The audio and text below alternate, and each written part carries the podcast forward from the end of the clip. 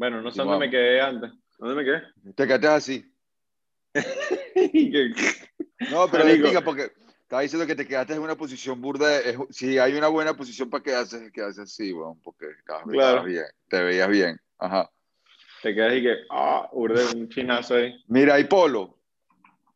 Marico, hay Puro demasiadas marcas, pero todas son fake. ya vi, ya vi uno de tus reels. Ya vi uno de tus reels que hay una, un polo con un caballote, con un caballote así. El caballo tiene como la pata más larga que la otra. No, el caballo no cuadra. Y después y vas caminando así, en una tiendita así, y que Valenciaga, y yo, nah, weón. Coño. Ah, en realidad te puedes vestir bien arrecho y nadie se da cuenta. Valenciaga con B pequeña. Sí, y que Valenciaga. el barquito de Valenciaga. No he visto burda de vainas. Gucci. Polo es el más cómico porque el caballo está burda torcido. Siempre está chueco. El caballo siempre está chueco. No, pero es arrecho, marico. Viajar para mí es increíble y, hacía tiempo que no viajaba porque estaba enfocado en el documental.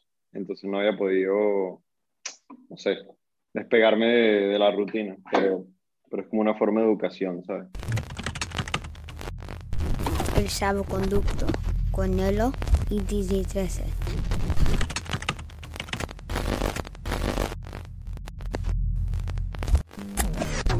Y, y, y, con la cuestión del virus, ¿cómo están allá? ¿Cómo lo están llevando? Marico, aquí les da mierda a todo el mundo. O sea, en realidad, no sé, ponte 10% de la gente usa máscara, no, como 20%, pero no es mandatorio. Igual dice como que todas las vainas, cuando entras a un sitio, como que la vainita la máscara, pero todo el mundo no joda, entra así. Como está el tipo con el, con el palito cayéndole palazos a la gente, ni nada No, no, no, te imaginas. Eso es en la yo, Bueno, yo la uso por. Ya, sí, exacto, la yo lo uso a veces, pero, verga, a veces es la Y como ya me dio, todavía tengo como una ventana inmune ahí, pero debería, debería ponérmela. Claro, pero no, pero, pero a nivel de infecciones y a nivel de cómo, cómo están. Parece que los números están altos. Sí. Da un pelo alto. Sí, sí. Pero bueno, ya. Igual tampoco que estamos por ahí en una rumba. ¿Qué haces en tu día a día? Eh, bueno, sigo trabajando, obviamente. Tengo. ¿Estás recogiendo aceituna? Coño, marico. Para donde volteas hay un pedazo de árbol de aceituna, eso sí. Qué, arrecho, marico, la aceituna aquí en todos lados. Mira, una vaina que te iba a decir, el internet se nos va a caer burda, pero por dos razones. Uno, no, aquí vine a casa el papá de, de mi jeva. Él tiene el internet aquí como que es fiber optics. Es está en casa de tu suegro, pues. Está en casa de tu suegro. En casa del suegro, en casa del suegro, exacto. ¿Y cómo te trata? Eh, ¿Cómo se de pinga, de pinga. De hecho, es creativo, entonces me, me, me aprecia burda. Me, nos ponemos a hablar casi de video y vaina, entonces ahí ya conectamos.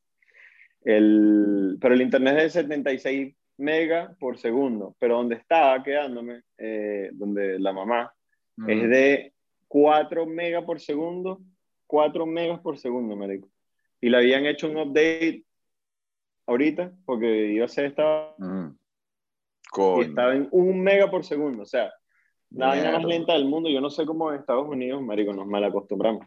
Claro. Aquí en internet, bueno, no puedes, no puedes, no puedes hacer nada, marico. Es demasiado difícil. Y, y me acordé, pues, de como en internet en Venezuela, Claro, no puedes claro. tener reuniones, vainas. No, marico, es un pedo. Y, y, y, cuando hablas con el papá, con tu suegro, ¿hablas que, en qué idioma? No, no, hablo inglés, hablo inglés.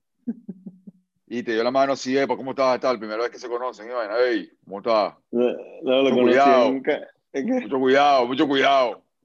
Mucho cuidado, carajito, te, te, te, te, te puesto. No, el licho hispano, el licho hispano. Él es bastante abierto.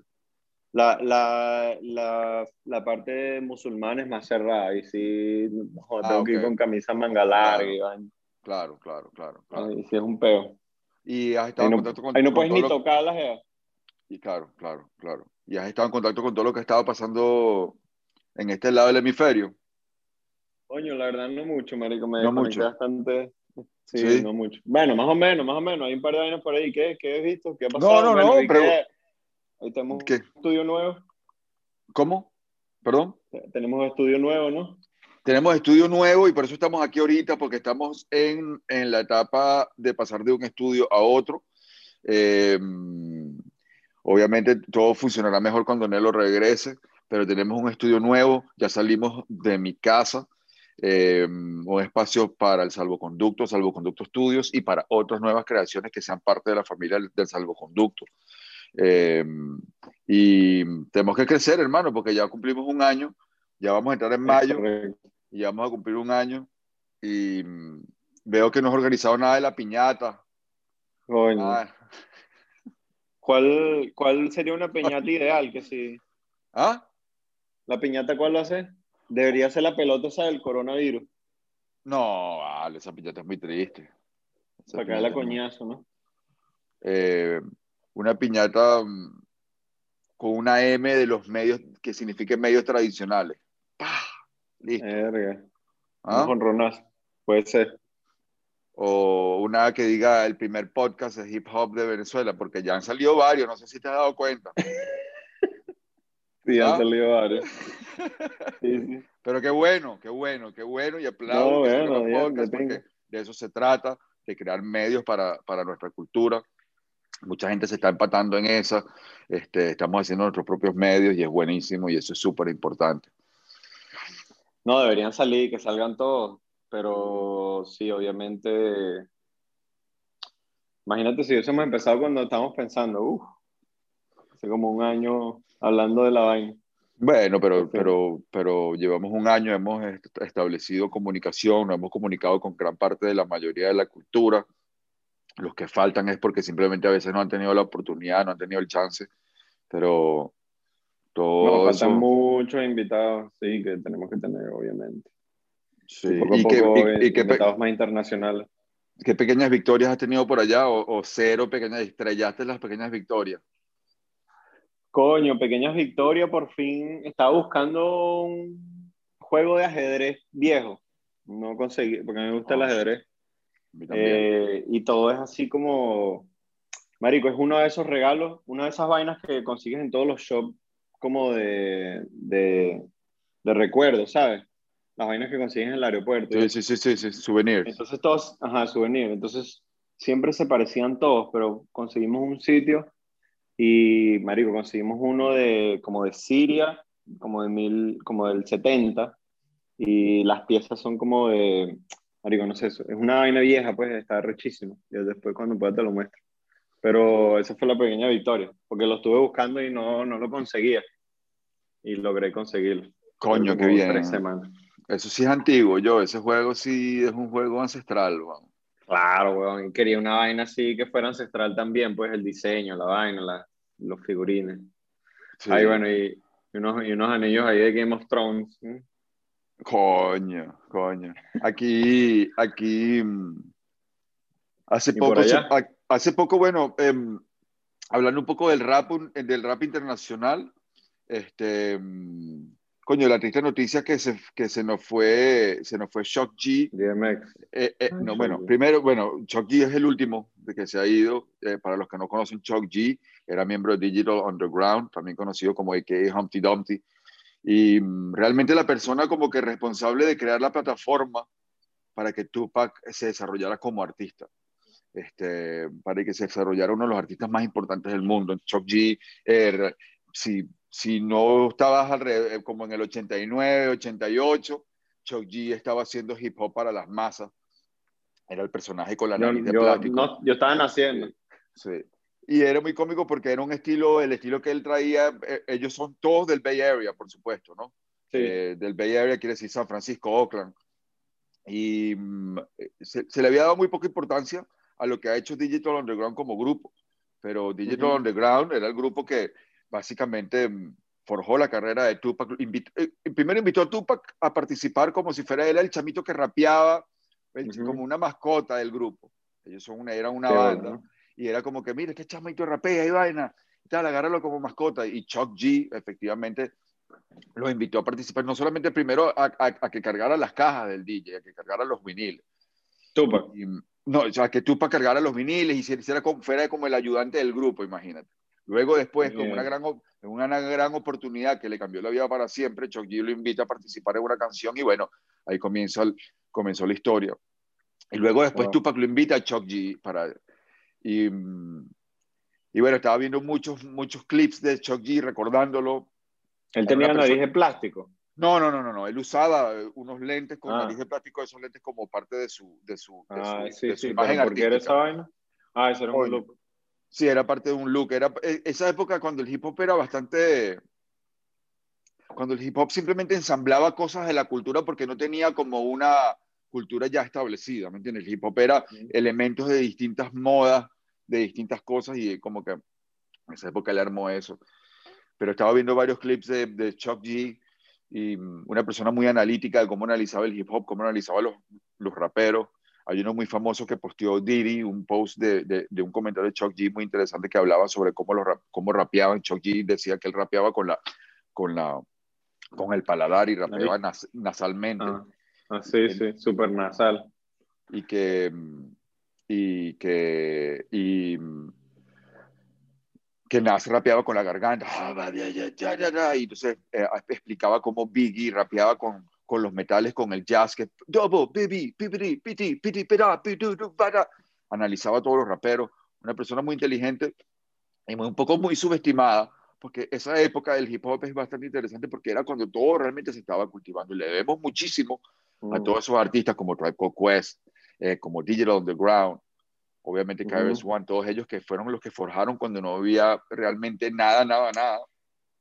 Por ahí vi un video Además, aparte, aparte Digital Underground estaba en el West Coast, o sea, ni siquiera estaba, era parte del East, pero con un sonido bastante Imagínate, pero el East, y el East tenía todo ese todo como el epicentro de la vaina.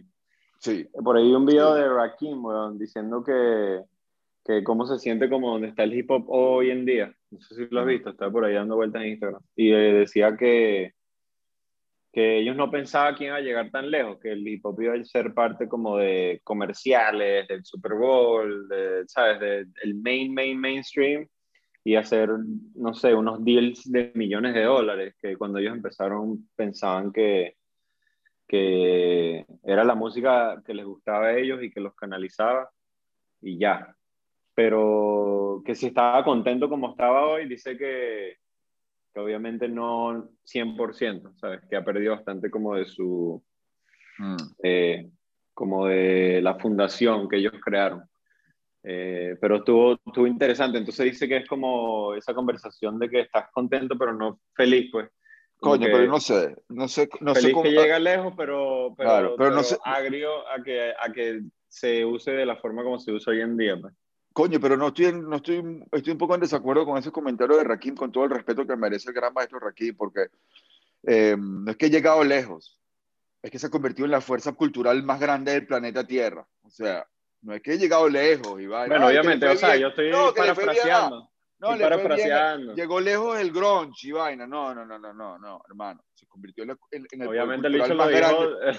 Claro, pero entonces tenemos que también balancear a la hora de dar una opinión sobre, lo, sobre el movimiento y las cosas, como que obviamente, obviamente el, el movimiento se puede diluir y se puede como que eh, em, diversificar en otras ramas y quizás diluir a la esencia, a, la esencia básica, primordial del movimiento. Pero lo que sí no se puede negar es que el movimiento se ha apoderado de todo y ha crecido de una manera que, que, que deberíamos estar todos súper orgullosos porque ningún otro movimiento lo ha logrado hacer. Pero sí, bueno, sí, sí, o sea, él, obviamente dice que ha llegado lejísimo y que está orgulloso, pero dice que eh, ha perdido muchos valores, más o menos. Igual estoy parafraseando aquí, ¿sabes? Claro, claro, claro, claro, claro. Pero, eso, también, tiene fuerza, pues. Sí, sí, valores, y hablando de valores y valores perdidos, que comentaste antes, bueno, tenemos que comentar también la gran pérdida de DMX. Eh, Eso también impactó a los 50 años por una sobredosis de droga. No estamos muy claros de qué fue lo que pasó, no estamos muy claros de cómo fue. Estamos súper claros. Tenía tiempo, él tenía tiempo ahí medio self-destructive. Estamos súper claros de que, de que, primero que nada, es una figura, una figura mm, icónica de nuestro rap. Este, recuerdo cuando yo recuerdo cuando salió DMX, cuando salió con su disco, cuando salió con el primer sencillo, eh, Stop Being Greedy y Rough Riders Anthem. No sé, no recuerdo cuál de los dos salió primero, pero creo que salieron paralelo. Este, nos impresionó mucho cuando estábamos en la corte. Este, DMX eh, sale justo después de la muerte de Tupac y hacía falta nuestro otro personaje como Tupac que tuviera esa fuerza esa, esa, esa especie, em, esa fuerza, esa imagen. Yo creo que salió mucho derivado de la imagen de Tupac, pero obviamente llevó su trabajo hacia otro lado, guardando los, los respetos y las diferencias. Pero, sí, sí, pero sí. Eso es lo esa, bueno esa de- falta de, esa, de ese personaje nos lo regresó cuando, cuando, cuando regresa DMX. Y, eh, eh, y, y su primer disco, eh, yo creo que es uno de los discos más emblemáticos del hip hop, es uno de los discos más perfectos del, del hip hop, es uno de los discos también un poco más subestimados. Y ya los otros discos realmente no soy tan fan, ya que, que si cuando él sale el bañado de sangre y eso ya yo ahí perdí un poquito el interés, pero wow, tenemos que, creo que uno, cuidado y no uno de los personajes, o sea, creo que si hablas de Biggie y hablas de Jay-Z, tienes que hablar de, de DMX como uno de los personajes más importantes que han salido de la cultura de Nueva York. Eh, todo lo que hizo su trabajo con los Adlibs, todo su trabajo Marico, que hizo con la... Las con- tomas, los primeros videos donde sale, bueno, que yo recuerdo aquí pensando rápido, donde sale el gentío, ¿sabes ese estilo de video que siempre sale Sí. como mucha gente? de Ghetto y Yo creo que Ghetto. él fue el primero que hizo ese estilo como famoso. toda la cultura de las motos, toda la cultura Rough Riders, que, ahorita motos, es, ¿no? que ahorita es una cultura súper, súper grande, la parió Sí, sí. él. Eh, junto, ojo, ojo, aquí no se puede olvidar un personaje muy importante que se llama Swiss Beats. Swiss Ah. Beats hizo el terreno y, el- y diseñó el sonido que tanto definió a Swiss Beats, pero definió el nuevo sonido del rap del East Coast con DMX como cara. O sea, Swiss Beats ahí... ¿Esos beats eh, eran de él? Sí, de Swiss Beats. Y eran unos beats, cuando salió esos beats, chamo, cuando salió Swiss Beats con esos beats, eran unos beats que no tenían, Boom, boom. eh, no tenían hi-hat. No tenían hi-hat. eran- Él, él empezó los beats minimalistas, él empezó muchas, eh, muchas cosas que luego se fusionaron hacia el trap en el sur. Él fue como el primer beatmaker de esencia como sur que definió el sur, yo creo. Entonces, bueno, ese es el caso de DMX, Mm. de, de, de Swiss Beats, que no podemos olvidar el, el- el de relación productor, productor rapero, pero no solamente eso, sino también fue uno de los raperos y uno de los personajes que mejor... Pero Sweet Beats estaba más como en Nueva York, marico, ¿no? Todo, todo sí, lo de él era que sí. Que sí. sí, Swiss que Beats en sí- Nueva York, igual que DMX. Igual que DMX. Ajá, pero los artistas de esa época de Swiss Beats eran cuáles? No, No, Swiss. Beats, Swiss Beats funda Rough Riders, y, pero con DMX como Swiss Beats cabecilla. funda. Rough Riders con DMX como cabecilla, como imagen principal, pero también estaban, No sabía. oh, ahí, ahí estaba, ahí estaba Eve, ahí, ahí, ahí estaba Ja Rule, ahí estaban, ahorita unos cuantos. No Rule recuerdo. está ahí, Rough Rider. Ja Rule es, es, continúa eh, esta esencia. Marico, a mí siempre me pareció Ja Rule que se, Sí, no, Ja Rule era chipísimo. DMX. Y sí, y era, Ja Rule era ya Qué una- chimo Rule, marico, pobrecito Ya Rule lo que, lo que ha llevado de coñazo en la industria, marico. Sí, pero abrió, Ja Rule también abrió muchas puertas para canciones pop con cantantes pop. Que él, Sí, él sí. como que no ayudó a definirlo, pero él empezó también ese drible, quizás lo- con J-Lo y tal, y como que él, él, él, él un poco definió esta imagen ruda con, el, con la cantante pop. Tiene su importancia en ese Pero, pero sentido. contra DMX, no joda. No, claro. Entonces, pero, ah, bueno, lo que iba a decir es que es uno de los, de los raperos, para mí, con mejor show en Dragon vivo. Chin. Dragón. Sí, también, marico. Dragón, Dragón. Y, y- pero DMX, uno de los mejores shows, uno de los mejores actos en vivo de toda la cultura hip hop DMX. Está el famoso show este en, eh, era Woodstock o Lollapalooza. Una vaina increíble que DMX. Pero bueno, se hizo su, su, su homenaje a DMX en Nueva York, salieron todos los Rough Riders, este, realmente pero Ja Rule no está en Rough Rider. No, entonces me equivoqué. Entonces era Dragón, Eve, Está DMX, Jin, Eve, eh, está una vaina que se llama The Locks, que es Jadakiss, Lux, claro. Sí. en Sick Loach, Pero el, el cabecilla de todo eso era DMX. Beats. Sí, bueno, era, me imagino que su artista principal, pero estaba como Rough Rider, Def Jam, DMX, y después Ahora, Rough Rider, em, luego después, Cassidy luego, después. sí, luego después, otro gran aporte de DMX es em, que entra como Raptor, entra como actor con la película Belly, que hace un trabajo increíble, increíble ah, para, para mí. Como te dije en, la- Sí, en el sí. otro episodio, no sé, tengo tengo que ver Belly otra vez para ver cómo, cómo envejeció Belly, pero, pero el trabajo que di- DMX en ese momento fue increíble y dio también un trabajo como actor. Ahora, siempre se sabía que no, tenía problemas con él droga. increíble. Lo que pasa mm. es que la película tiene como un peo narrativo ahí más o menos, tiene unos huecos narrativos, eso es todo, pues. Pero visualmente y con las viñetas que tiene, es una película histórica. Y DMX en la película es increíble. Nas también. Es una película histórica y punto. Pero para esa época, eh, lo puedo comparar con la época de ahorita, quizás no había el apoyo eh, en el hip hop para hacer cine, tanto como hay ahorita, por ejemplo, ¿sabes? No el apoyo eh, y ni, se, ni, se, sabía que iba a funcionar. Bueno, se sabía que New York City funcionó y se sabía que Juice funcionó, pero de una manera interna y culturalmente para la sí, cultura. Sí, exacto. Eh, son vainas como, como Cold Classic, pues, pero no iba a ser como una vaina taquillera y creo que ahí es el problema porque, marico, sí, obviamente cuando empezaron a hacer esas películas nadie iba a apostar por eso, ¿sabes? No iban a meter un guionista bueno, etcétera. Yo creo que es como si hoy en día, no sé, eh, Supa, Capela, tú, yo, ¿sabes? Agarramos aquí lo que estamos haciendo algo y hacemos una película y con los que con los que apoyan, pero en realidad el cine como tal no va a apoyarla, pues porque no les interesa, no es algo que todavía no no hay como una aprobación del cine como tal. Sí, sí. Después, pasó un poco un poco como lo que un poco como lo que pasó con Secuestro Express. Exactamente lo de Secuestro Express. Pero bueno, imagínate, mucha gente, hace miles de años. Mucha gente hasta lo vio como si fuese algo paralelo, no, eso no es parte, ¿sabes? Como que Exacto, eso no es cine. Pero es 100% cine. Pero eso, eso, se traduce a, a, eso, al apoyo también, ¿sabes? El apoyo de la época. Bueno, y esto también yo pensando aquí cómo puede haber pasado. Sí. Eh, ¿Qué te iba a decir? Pero bueno, otra cosa en vivo también, ¿no? ¿Ah, sí lo vi en vivo? No, no, no, no, no lo pude ver. Yo lo vi en vivo, pero ya estaba como cayendo un poco en todo ese peo que lo llevó ahorita a morir, pues. Me acuerdo, eso fue en el 2012, por ahí creo que fue el último evento de Rock the Bells, mm. que fue en San Francisco, si no recuerdo mal.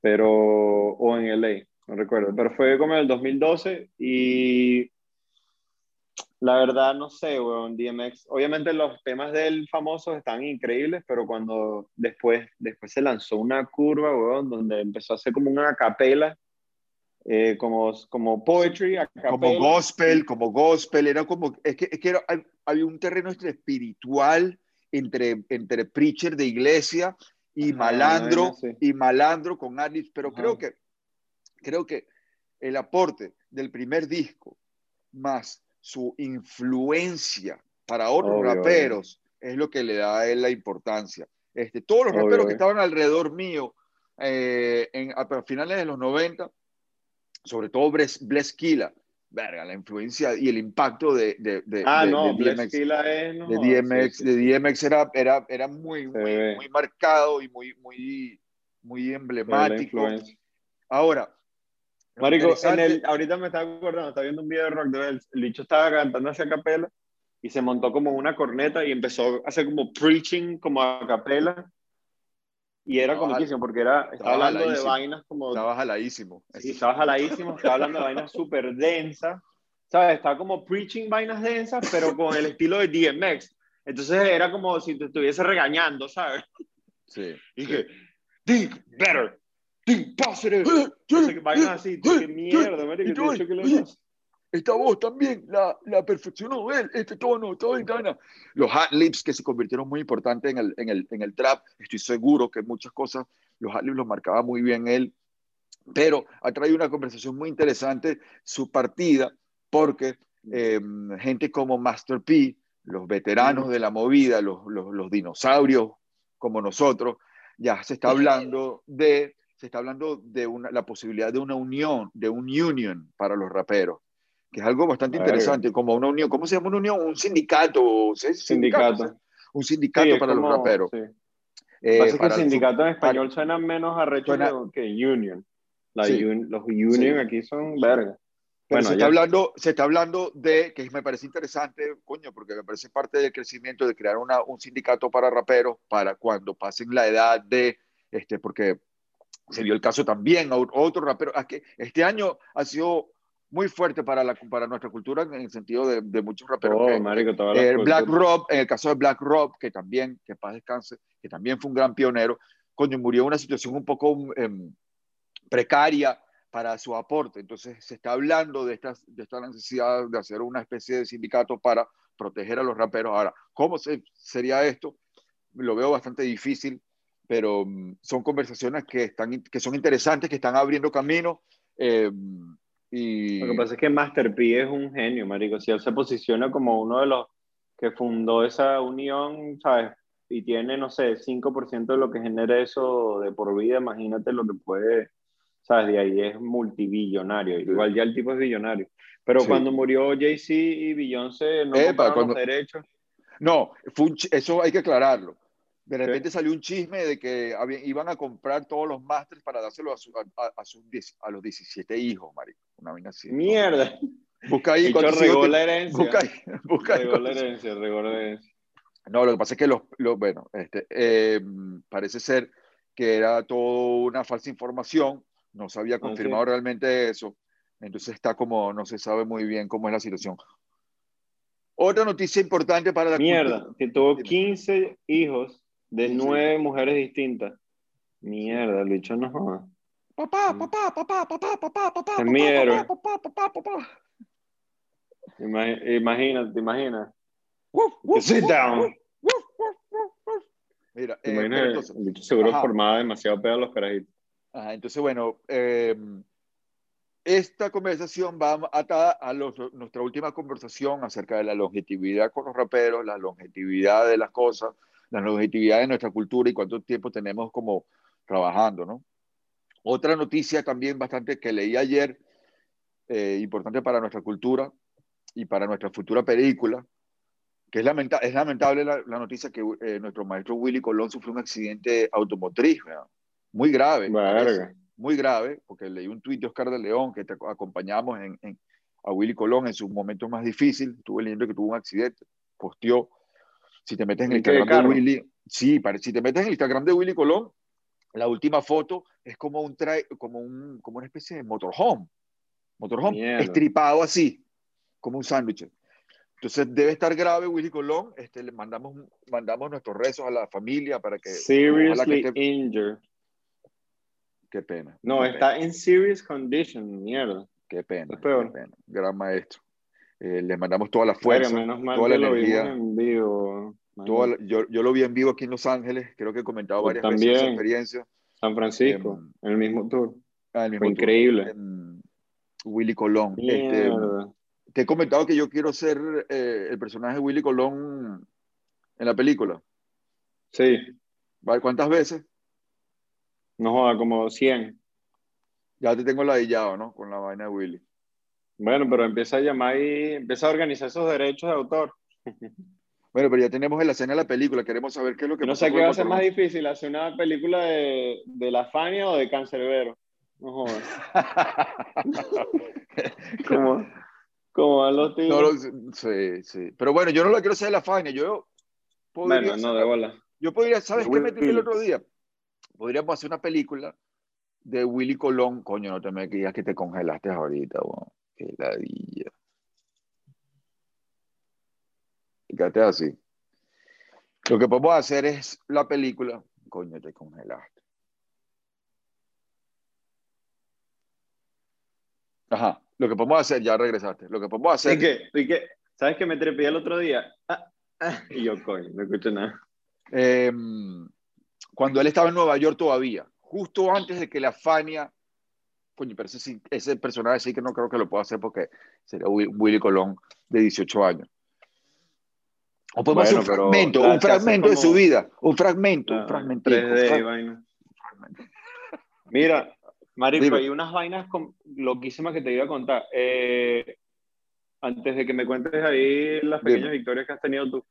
Pero uno es que el Internet entre las 9 de la mañana, o sea, la electricidad, desde las 9 hasta las 6 de la tarde, es como, es de la ciudad. Y desde las, de esa noche, desde esa hora, desde las 6 hasta las 9 de la mañana otra vez, es de unos generadores. Todos los, todos los edificios tienen un generador que le da, que le da electricidad independiente al edificio. Imagínate la vaina. ¿Y eso por qué? Oh? Marico, no entiendo, no sé, no sé. Creo que es porque por el pedo de la guerra civil que hubo aquí, eh, tuvieron que crear un sistema independiente de electricidad porque me imagino que, lo, que el gobierno, que pasaba lo que pasaba en lo que pasa en Venezuela pasaba antes, ¿sabes? Que no sé, se da la, luz como 10 horas, ¿no? no sé. Mm, mm. Entonces, cada edificio tiene un generador, marico, imagínate esa mierda. Unas vainas como del tamaño de un cuarto. Mm. Entonces el carajo que cuida el edificio va, plum, lo cambia, no sé, y la electricidad se va que si 10 minutos, no, un minuto, plum, y vuelve. Marico, unas vainas, weón. supervivencia, weón. Aquí la gente está como avanzada en el, en el nivel de supervivencia. Es un peo ya. Se parece mucho a Venezuela en ese aspecto, pues que, que lo han jodido mucho en la parte del gobierno. Entonces la gente ha tenido que buscarse formas de reinventarse. Bien loco. Mm. ¿Qué, otra cosa, ¿qué, otra, cosa interesante has visto ahí? Música, rap, rap. Mm, no hay tanto. El otro día me pasaron eh, artista palestino que hace como mm. música de protesta, bien arrecho. Creo, que, creo que lo que más me impresionó al principio fue eh, es como la historia que tiene el país en conflicto con Israel y hay, mucha información que yo no manejaba, que no entendía porque era confusa, pero creo que el media se ha encargado de que, de que la historia que nos llega a nosotros de ese lado del mundo sea, sea confusa, ¿sabes? Pero mm. aquí es muy, es muy claro, ¿sabes? Tú le preguntas a alguien en la calle, como le preguntas a un venezolano, ¿sabes? Como que, ah, marico, pero ¿por qué, qué, haces, qué haces tú aquí en Estados Unidos? ¿Tú eres ¿Por qué eres mm. un inmigrante?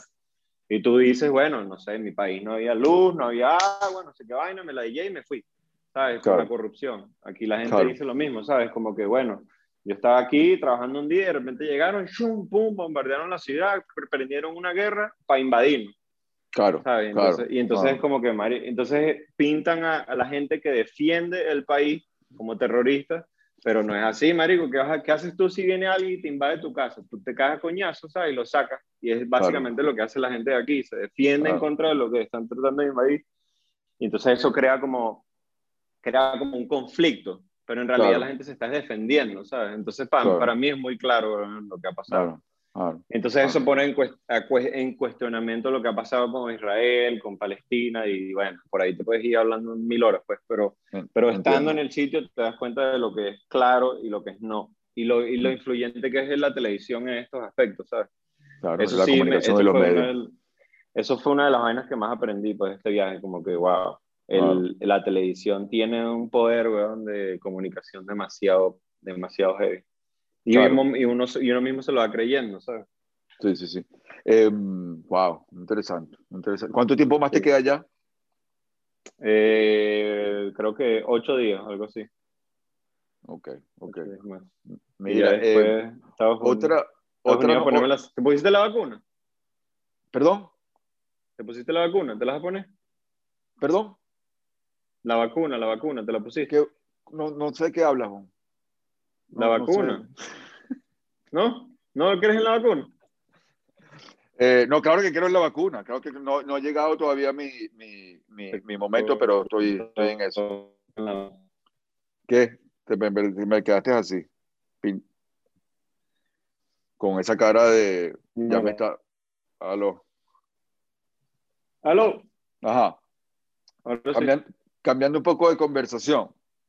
Eh, otra cosa importante que ha sucedido ya eh, en este año, yo creo que ha sido como también que ha marcado algo importante, ha sido la salida de esto que llamamos NFT. Coño, te fuiste. ¿Aló? Ahora sí. Ah, ahora sí. Em, otra cosa que iba a comentar. Que ya va, que, que, después de ir para acá voy a Colombia porque vamos a seguir trabajando el proyecto del guion pero tengo que pasar por allá a ponerme la segunda dosis de la vacuna, pero te iba a preguntar si te habías puesto la vacuna tú. No, todavía no, todavía no. sí, me lo voy, sí, me lo voy, a poner, pero todavía no. ¿Por qué? ¿Vas a esperar? No, porque yo doy chance a la gente que tiene más necesidad para, para, para hacerlo y estoy esperando mi momento. Pero tú estás, tú estás en edad de alto riesgo. qué rata, qué rata. Bueno, pero los números hablan, los números hablan. Por algo mm. están ahí. Es verdad, es verdad, es algo que tengo que hacer y estaba esperando que la gente con más, más, necesitada lo, lo, lo, haga y ahorita vengo yo. Pero otra cosa que quería comentar, hablando de otra temática, sobre todo en el, en el aspecto de arte y cultura, este año... Pequeñas victorias. Ya va, ya va. Este año salió algo que me parece importante para la cultura y para el mundo del arte, que creo que va a transformar mucho, que es el NFT, el Non-Refundable ah, Token. Y el arte... una tarea. Y el arte a través del NFT. Esto creo que va a cambiar eh, la dinámica del mundo del arte un poco, o por lo menos va a plantear una nueva plataforma o una nueva manera de para el arte. El arte hasta ahora, en los últimos 10 años, se ha transformado, ha salido de las galerías y ha salido de los museos, para que no saben, y se ha convertido en el movimiento de street art. Se ha liberado prácticamente de las galerías y los museos y ha invadido las calles y han salido nuevos artistas que no vienen del medio, o, de la, legitimidad del mundo del arte sino que vienen de la calle y el mundo del arte simplemente ha tenido que empatarse a, ellos y, y, meterlos en las galerías. Bueno, con el NFT que son, es prácticamente una manera de compartir, vender y comercializar el arte digital, eh, creo que se va a abrir una nueva brecha, como cuando el arte sale a la calle, esto, el, el, arte ya luego que es digital se puede comercializar, creo que va a abrir una nueva oportunidad, una nueva ventana para un nuevo movimiento cultural. Esto, todos los artistas se han empatado en esto.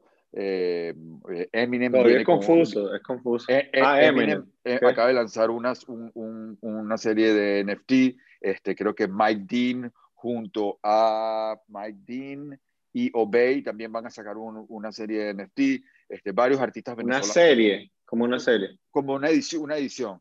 Eh, Takashi ah. también. Este, creo que varios artistas venezolanos también están, están apuntando con esto. Creo que esto también no solamente puede ser arte digital, sino también con la música.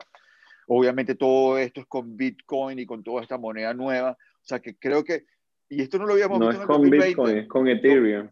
es con Ethereum, perdón, perdón. Disculpa mi ignorancia. Estoy tratando de, de, de enlazar mi No, no, es confuso, es pero, confuso. Pero creo que esto va a abrir una nueva etapa y mm, esto no se había visto en el 2020, esto se comienza ahora. Me parece interesante porque es algo que hay que estar pendiente, es algo que va a liberar un poco el mercado y va a traer grandes cambios a nivel cultural y a nivel de lo que apreciamos como arte. Este, todo esto empezó con un artista que se llama Blip, que vendió un, un JPEG, eh, un JPEG de su, de su, cuando te metes en el iPhone de, tu galería de... todos los años y lo vendió no sé tantos mil millones de dólares. Esto comienza y abre una puerta. Es importante resaltar. Es importante. Hay que, hay que invitar a alguien que nos pueda hablar de los NFTs porque yo, yo entiendo también más o menos la estructura, pero lo que no entiendo son eh, como las obras, cómo se hacen únicas, cómo se compran, y no deberíamos, yo creo que si nos ponemos a hablar de eso no más confundimos más, pero, pero sería bueno. Pero bueno, es algo que, es, es, algo que es importante, es algo que, que, que, nace, que yo veo que sale a la luz hace pocos meses, eh, sí. y es algo que hay que tomar en cuenta, creo que va a tener mucho que ver con el rap, con la cultura del rap también, pero sí. va a ser algo interesante. Hablando también de arte, antes de llegar a las pequeñas victorias, este hace poco eh, logré abrir, quería hacer ese anuncio, logré abrir Aristocracia Gallery, que es un espacio virtual para promover tanto el, el, el, merch y para unir el hip hop con el arte y con lo que yo hago artísticamente y un poco como que explicando que el disco Aristocracia me, me inspiró a no solamente hacer música, sino a, hacer, a regresar a mi campo de arte visual, que es como prácticamente como yo comencé.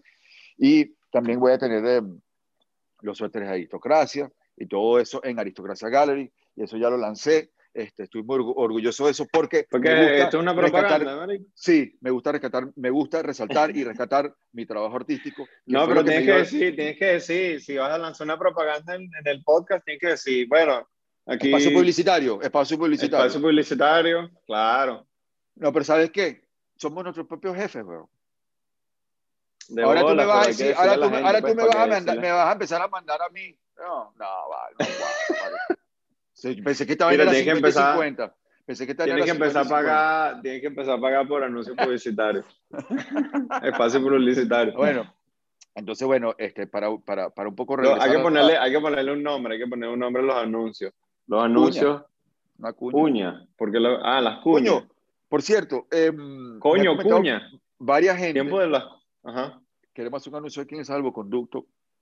Varias marcas se quieren comunicar las que estén interesadas en anunciar en el salvoconducto o hacer un partnership con el salvoconducto también es algo posible siempre y cuando nosotros apoyemos la marca o Nelo la use. Este, la gente de Polo, Raf Lauren, ha estado comunicándose con nosotros exhaustivamente. Eh, la versión libanesa. Nelo, Nelo sigue rechazando las ofertas. Dice que son La versión libanesa, la versión libanesa. Pero bueno, em, eso por parte no, no, de la está rechísima la idea de, la, de la tienda. Me gusta, me gusta regresar y me gusta siempre resaltar mi lado de, de artes plásticas. Fue como yo comencé. Eh, yo obtuve mi licenciatura en artes plásticas en el San Francisco Art Institute y ha sido gran parte de mi vida. Lo que pasa es que al yo graduarme en el 96, ese mismo año me puse DJ 13 y como que de cierta manera comencé en el, en el rap y de cierta manera las artes visuales como tomaron una posición un poco más subversiva en mi trabajo musical. Pero ahorita como que de cierta manera quiero revivir eso. regreso. La fundación, ¿no? Para mí es importante, sí. sí. ¿Siempre se regresa a la fundación o no? ¿Cuál, diría tú, ¿Cuál dirías tú que es tu fundación?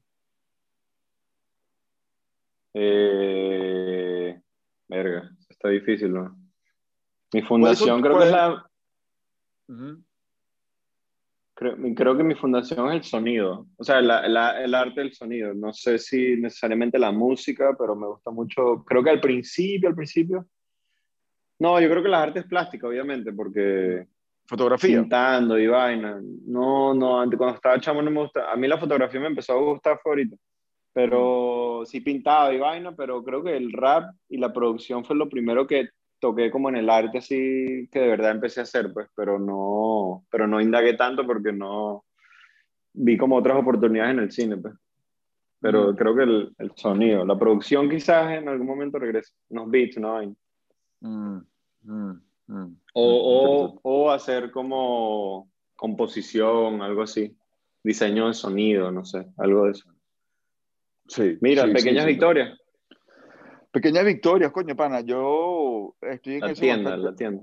Estoy en eso bastante bien. Estoy ahorita este, concentrado en, en el estudio. Eh, quiero que la pequeña victoria sea una gran victoria de poder evolucionar lo que hemos estado haciendo eh, con el salvoconducto a pasarlo a una etapa más formal. Eh, comencé con un espacio completamente vacío y fui, dándole, y fui moldeándolo.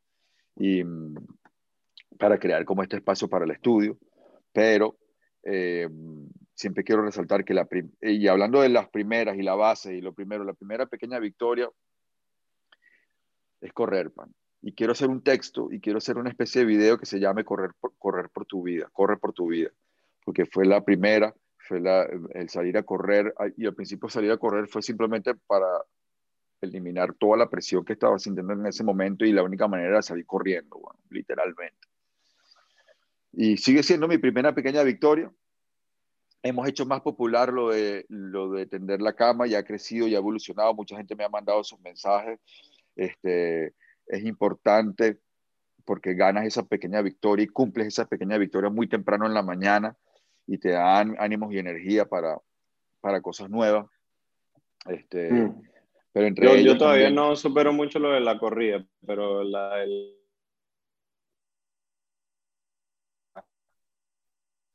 curadísimo.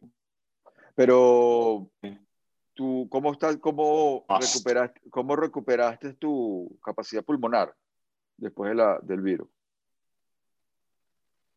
¿Sientes que, estás, ¿Sientes que tienes la misma capacidad o perdiste capacidad o cómo? No, de correr, de hacer ejercicio. O sea, de la capacidad pulmonar. ¿Sientes que, que se te redució después el virus? se te redujo, sí, perdón. se me, se me redujo un montón. En realidad no, no he hecho mucho ejercicio por eso mismo, porque cada vez que intenté hacer ejercicio, saltar cuerda, correr, eh, me empezaban a doler los pulmones un poco. Todavía. Y obviamente fumar no ayudó mucho. No, ya, ya estoy mejor. Pero el fumar no ayudó mucho, entonces también dejé de fumar. Entonces ahorita estoy como en modo de recuperación. Mm. Y creo que poco a poco voy a empezar a meterlo otra vez al cardio. Porque el cardio es el ejercicio, entonces, coño. Ese es el ejercicio. Eso es pura respiración, sí. Esa es la Pero me gustaría, me gustaría empezar a correr otra vez. Lo que pasa es que correr a mí no me, me satisface tanto. Prefiero saltar cuerda. Mm.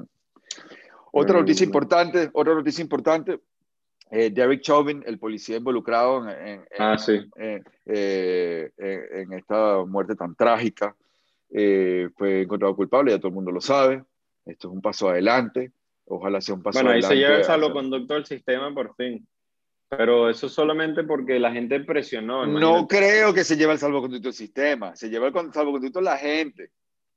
La gente. Bueno, pero la gente que decidió también. La gente marcó la presión, marcó la presión para que el sistema tuviera que entender y, y hacer la curva, porque si no, imagínate, bueno, o sea.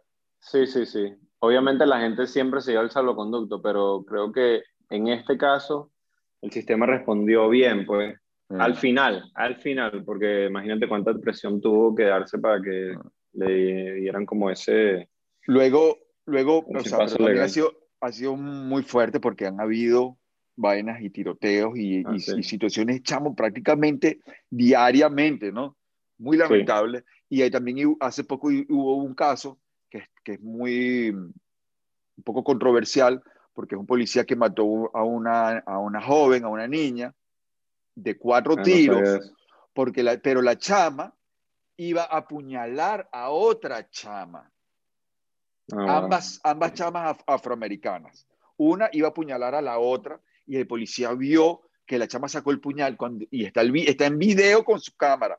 La chama le, va, le va a remeter a la chama con el puñal y el policía lo único que, lo que hizo fue, coño, le, le descargó cuatro tiros lamentablemente pero entonces ahorita está la controversia de que si el policía hizo bien es un héroe o no es un héroe y que él vida salvas, la una o la otra, porque la chama, y está en el video, la chama le iba a meter una puñalada y en el momento que le mete la puñalada el, el, policía le dispara. Entonces, un lado dice que el policía asesinó a la muchacha, otro lado dice que el policía fue un héroe porque salvó a la otra. Ahora dime tú ese, ese peo, no sé, eso sí está, eso está un pelín complicado, pero yo creo que, Marico, ¿por qué tienen que disparar a matar? ¿Sabes? Esa es mi primera pregunta. No, totalmente. y, cuatro tiros, y cuatro tiros. exacto, cuatro tiros. Cuatro tiros, hermano. Pero bueno. Nosotros tenemos un amigo que se llama, que en paz descanse, se llama Alex Nieto, que lo mataron en San Francisco en el 2015. él tenía problemas de, de mm, esquizofrenia, pero leves y un, una, vamos a decir que una persona que no está acostumbrada al estilo de vestimenta de, de San Francisco lo vio y pensó que era un gángster o algo, llamó a la policía y le descargaron, marico, como, o sea, le pegaron como 27 tiros, ¿no? O sea, ¿en qué momento, en qué caso tienes que dispararle a una persona? O sea, esos fueron los que le pegaron. Parece que descargaron como 60 balas, una vez así. Sí. Sí, sí, sí. Imagínate la cantidad de veces que tienes que disparar, marico. O sea, ya eso es hasta asqueroso. Es un trabajo difícil, es un trabajo difícil, es un trabajo muy No, pero en este caso no es el más difícil, parece ser que no es el más difícil, hay trabajos más difíciles. Es un trabajo difícil. No, no, no, lo siento, marico, lo siento. Sí, sí, sí, sí. No, ojo, ojo, pero, yo no estoy, pero ojo, ya va, ya va. Yo no estoy en desacuerdo con lo que tú estás diciendo. Yo simplemente estoy diciendo que es un trabajo ah. complicado porque tienes que tomar decisiones en fracciones de segundo. Y, para, eso, para, eso, para eso debes estar muy entrenado. Un no puede, no, obviamente no puede, pero debes estar entrenado. Quizás el entrenamiento no es tanto. Parece ser que el entrenamiento es muy malo y debes estar entrenado también en, ¿cómo se dice? De-escalate. En, en des, des, ¿Cómo se dice de-escalate? Ah, sí, sí. Eh, eh, verga, no sé. Bueno, tienes que bajar, la tensión de la situación. Bajar la tensión de las situaciones, pero bueno, eso es una situación que, que, es complicada y, mucha, mucha gente está argumentando. No, no sé, Marico. Yo, yo creo que en el peor de los casos deberías usar la pistola y obviamente en ese caso de que la chama es una vida o otra vida, puedes dispararle, pues, pero Marico, ¿por qué le tienes que disparar cuatro veces primero? Y segundo, ¿por qué no le puedes disparar en una pierna? Debería haber la opción de salvar la vida siempre. terrible, terrible, terrible. Porque ahí, ah, bueno, estás salvando una vida, pero estás quitando otra, ¿no? Terrible, terrible. No me parece. bueno, vamos a ver cómo funcionan los dos peores internet del mundo al mismo, al mismo tiempo. ¡Oh! Oh my God. Lo tenemos en línea. Oh shit. El Dan Dímelo, Dan. Bienvenido. Hermano. El audio no se escucha, pa. Ya casi, ya, casi, ya casi, ya se está conectando el audio. Llegó justo en el momento perfecto para la conversación. El momento más tenso. Vamos a ver cómo funcionan los dos peores internet del mundo. Voy a quedar hablando yo solo, voy a hacer un monólogo. Igual siempre haces monólogo, marico.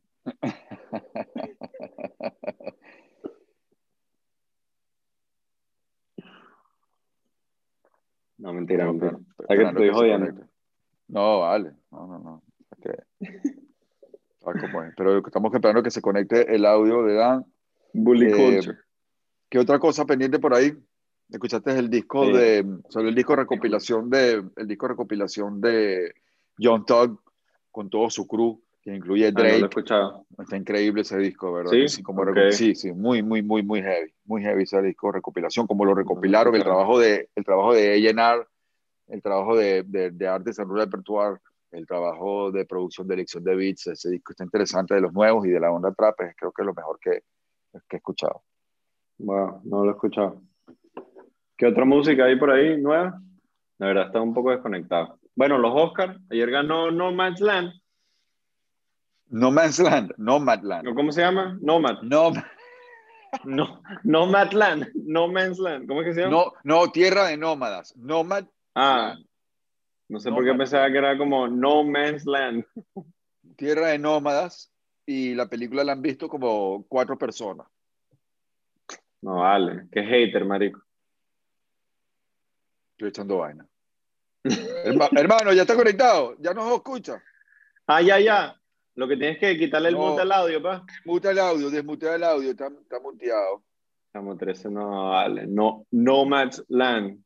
A mí me pareció chévere, me, me, gustó la ¿Sabes por qué me pareció única la película? Porque no sabes cuándo es documental y cuándo es ficción, marico. Eso es lo que la hace demasiado recho. Eso sí, ¿te parece? No sé, para ir... No sabes cuándo es mala, cuándo es ficción y cuándo es documental. Pero, no, marico. No sé si es mala, no sé si es mala, si es un documental chimbo o una película buena. No vale, mentira, no, no, la he terminado de ver y tengo que, verlo bien. Ah, no, ni la has visto, estás jugando. No, vi, el comienzo y la, vi el comienzo la pared. ¿Me escuchas? Sí, sí, ahora los, escucho ya. Bienvenido, hermano, el salvoconducto. hermano 13, Nelson, todo bien. Por fin. Por fin, hermano. Tenemos meses tratando de conectar. Burda, pero bueno, ya se solventaron los problemas técnicos. ¿Qué dice, la leyenda, dice la leyenda del rap de nuestro país? No. Gracias, hermano. No, bueno, aquí tú sabes, trabajando y trabajando en los proyectos y bregándola como todo el mundo, luchándola, tú sabes. ¿Tienes música en la calle? Oye, sí, hace poco, hace poco saqué el, el EP retro con mi hermano de Gambino. Eh, estamos trabajando en eso como desde agosto del, año pasado y sacamos ese EP con, con un concepto así como ochentero, con sintetizadores y sonidos de los 80 y eso. Y bueno, esperando ahí que, que bueno, primero que nos guste a nosotros, obviamente. Pero si tiene aceptación del público es mejor, ¿entiendes? Pero bueno, ya estamos en eso. Está brutal, hermano. Yo me lo vacilé. Me pareció increíble. Me gusta siempre tu trabajo, obviamente, el día número uno. Creo que este, este sonido ochentoso, para mí, a mí me crea como un como una sensación visual bastante específica y por eso yo me lo vacilo, pues. Pero creo que hay otros momentos donde quizás como, como fan de hip hop sí es como difícil, ¿sabes? Tienes que escucharlo varias veces hasta que, que entiendes como el, el, concepto. Creo que no es un concepto digerible a primera, ¿sabes? Sí. Sí, sí, parece de eso. Y Ah, bueno, aparte, tenía de 10 años que no trabajaba con, con, con Fernando Franchi, con De Gambino, que él era el, él era el baterista de Nigga Feel the Hood, la mm. banda esa que, sí, claro. yo tuve por allá, por el 99, 2000, y él está viviendo en Holanda, en Amsterdam, desde hace 20 años, y bueno, eh, coordinamos, de, establecimos como que comunicación otra vez. Tuvimos un tiempo así como alejado, cada quien en, su, en sus cosas, en sus proyectos, en sus quehaceres, y empezamos a darle play a esto. Y mm. este es uno de los, de los primeros proyectos que vamos a hacer juntos, porque hay otras cosas que vamos a hacer también.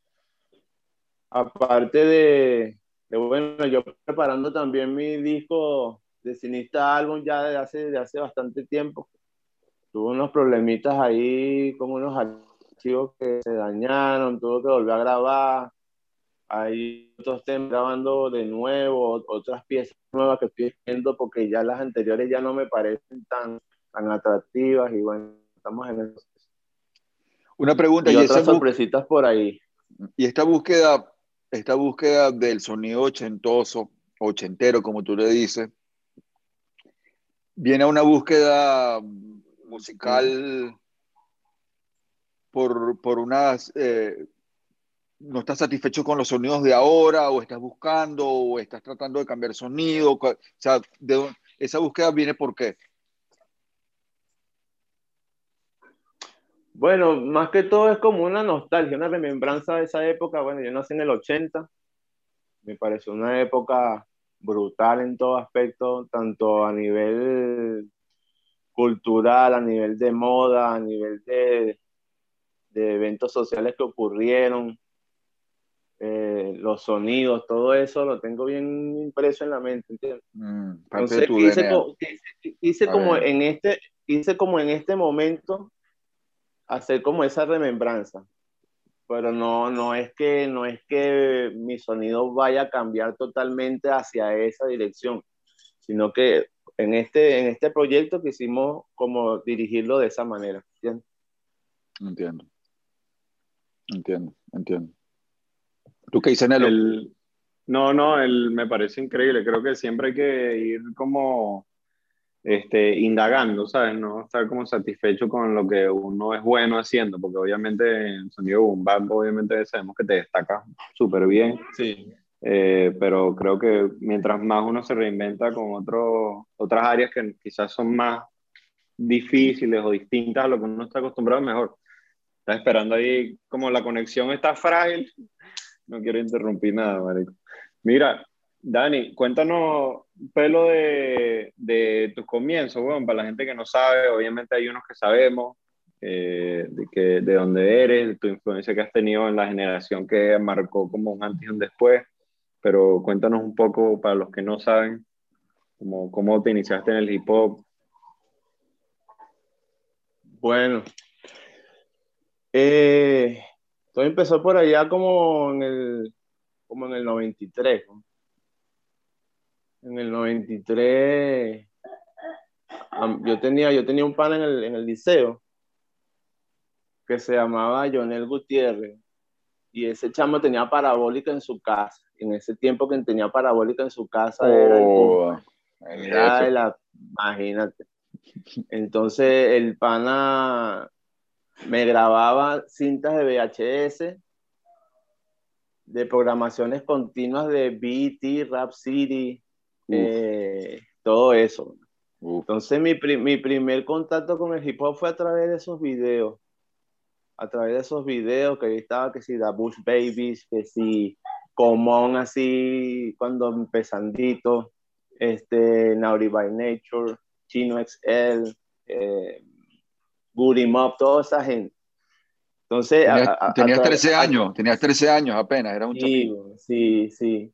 Mm. Y, el impacto visual fue la locura. O sea, esos códigos, la manera de, como yo veía a los MCs, cómo se vestían, cómo se desenvolvían, la actitud, la manera como rimaban, aunque no entendiera el inglés, pero los skills, todo eso me enganchó y ahí empecé, ahí empezó mi, mi búsqueda, empecé, empecé a tener esos, esos, esos como esos contactos y esas situaciones de vida así que, que, digo yo que no son casualidad, son destino, pues.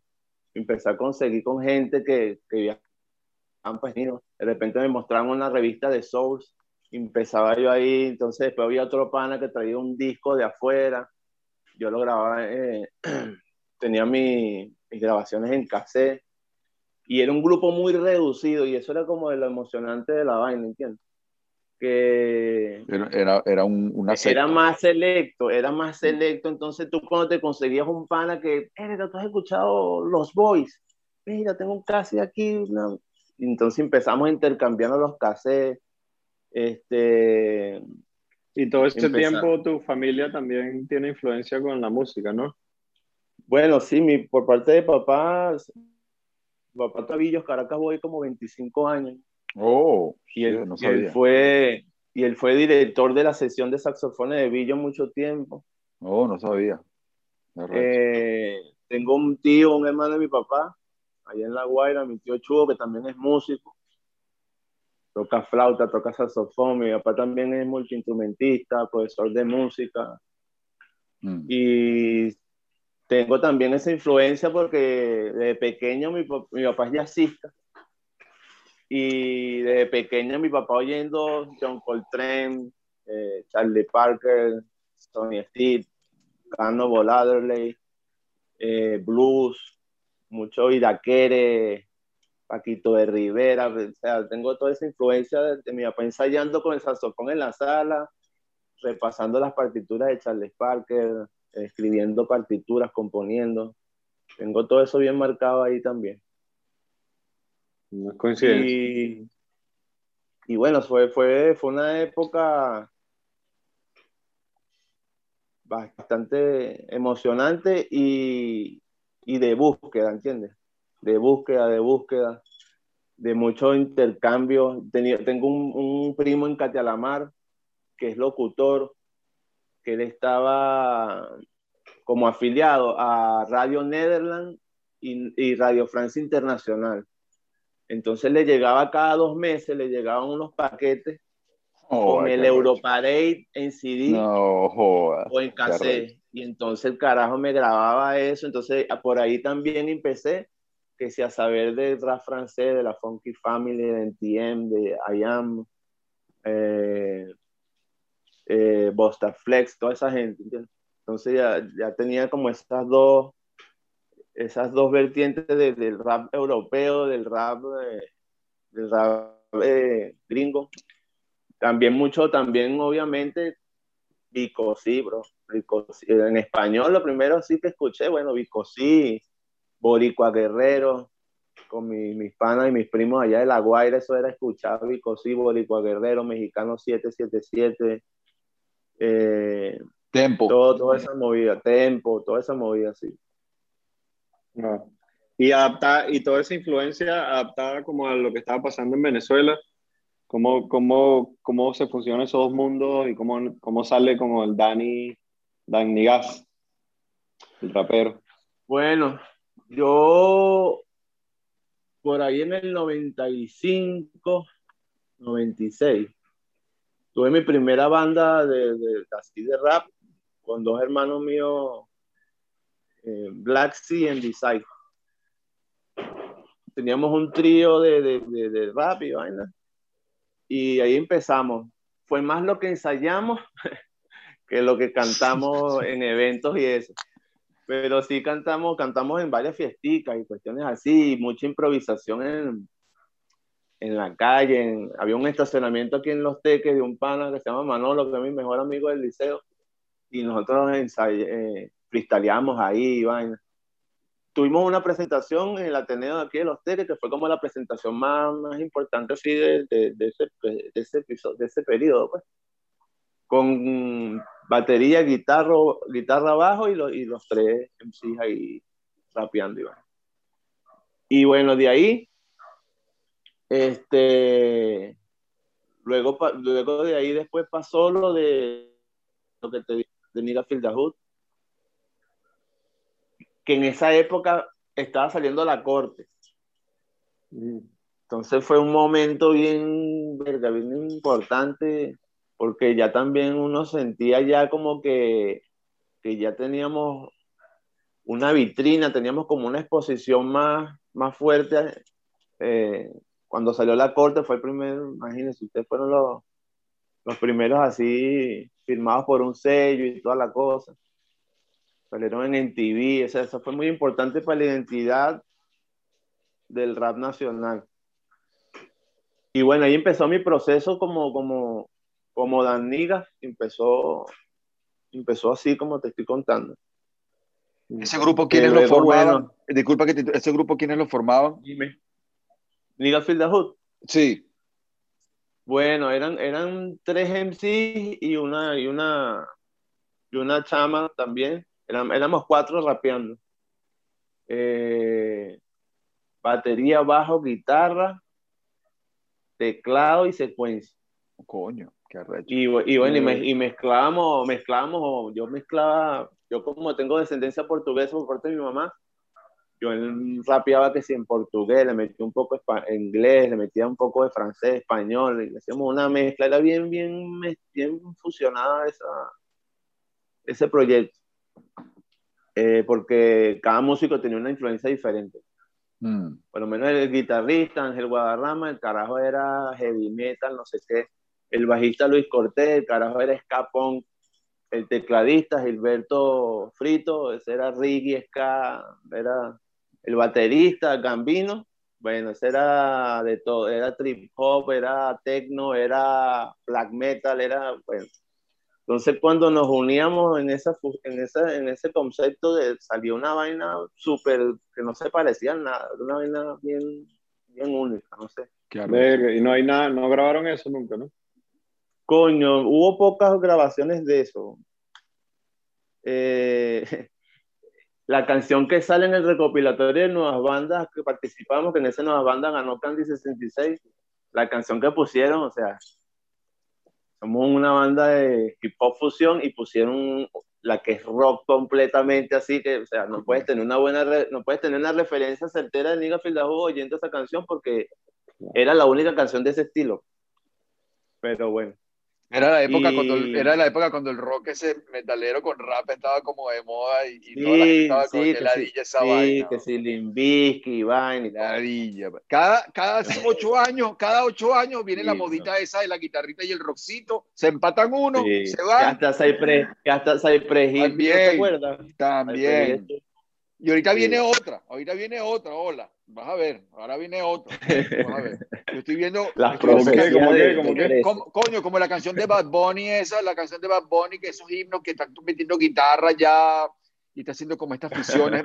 Machine Gun Kelly también está haciendo como unas cosas con rock también. Creo que de repente siempre agarra esa modita casquerosa y se vuelve ahí otra vez, weón.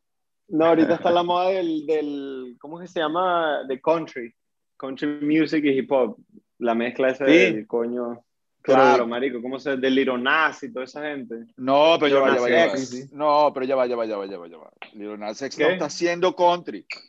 Liro Nas X está haciendo, le está haciendo un baile, un twerking al diablo, marico. Y no es country. No, es no country, pero la música, ¿cómo se llama? Pero no, él hizo una canción country que pegó y pegó con todos los chamos y luego hizo una vaina totalmente distinta. Ahora, lo que está pasando con el country. Pero, pero el estilo de ellos es como, como country hip hop, no rap, no sé qué coño. No, lo que, lo que yo creo que está pasando es que hay una identidad country que ciertos raperos blancos están como tomando, como por ejemplo Post Malone, lo viste al principio con una identidad hip hop ah. y cuando se hizo famoso, de repente empezó a convertirse en una moda eh, western cowboy como para como para cambiar que ya no era hip hop su imagen, sino era un poco más western hecho, porque el hecho de que es blanco. Entonces creo que hay muchas cosas ahí que juegan ahí. No sé. No sé qué piensas tú. No, bueno, como tú dices, son etapas, ¿no? son ciclos. Igual, estás viendo que, que también está, está volviendo todo lo, lo, lo, retro, también. Sí, sí. Hay una onda ahí. Entonces siempre, siempre en, la música siempre estamos expuestos a eso, que, que vuelvan las modas, que vuelvan sí, algo así como... Dime una cosa, ¿te, viste, vacilaste el, te vacilaste el versus? Ajá, no, Te vacilaste el versus de Redman con, con Method Man. Lo que pasa es que veo con tu gorra de Butan. Todavía no, pedacitos así que he visto en, Instagram, pero en estos días tengo que indagar bien ahí. El que, el que me vacilé anteriormente fue el de Ghost. Ah, sí. Pero, pero este lo, que me imagino que lo que me gusta es que lo que me gusta es que los dos ya son dos tipos ya mayores, ya son mayores, han estado como en el final de los 40. Pero esa sincronía no se pierde. Su dupla, su dupla. y como, y como se quieren, como se quieren en tarima. Sale, hay un momento que Reyman está rapeando y tiene una capa y Metoman le está, le está levantando la capa así. O sea, como que tienen una amistad y, y sus adlibs, como se, como se apoyan. Verga, chamo, demasiado. Ellos, son, una marico, ellos, aunque no estuvieron en Wutan juntos, cantan, cuando cantan juntos, son arrechísimos, marico. Yo lo he visto en vivo dos veces y las dos veces, marico, es, ah, sale uno ah, y después sale el otro con la energía y la vaina es como, marico, es como ver a dos carajitos cantando trap, ¿sabes? Es una energía así como de, como juvenil, ¿sabes? No bien arrecho. No, y lo más, y lo, y lo más arrecho, tú ves a Redman y se le ve los años, weón, así, la, se le ve la cara así, que tú te equivocas, pues, tú dices, no, este carajo ya... Es un abuelo. cuando se monta en tarima, weón, cuando se monta en tarima, se pasa, weón.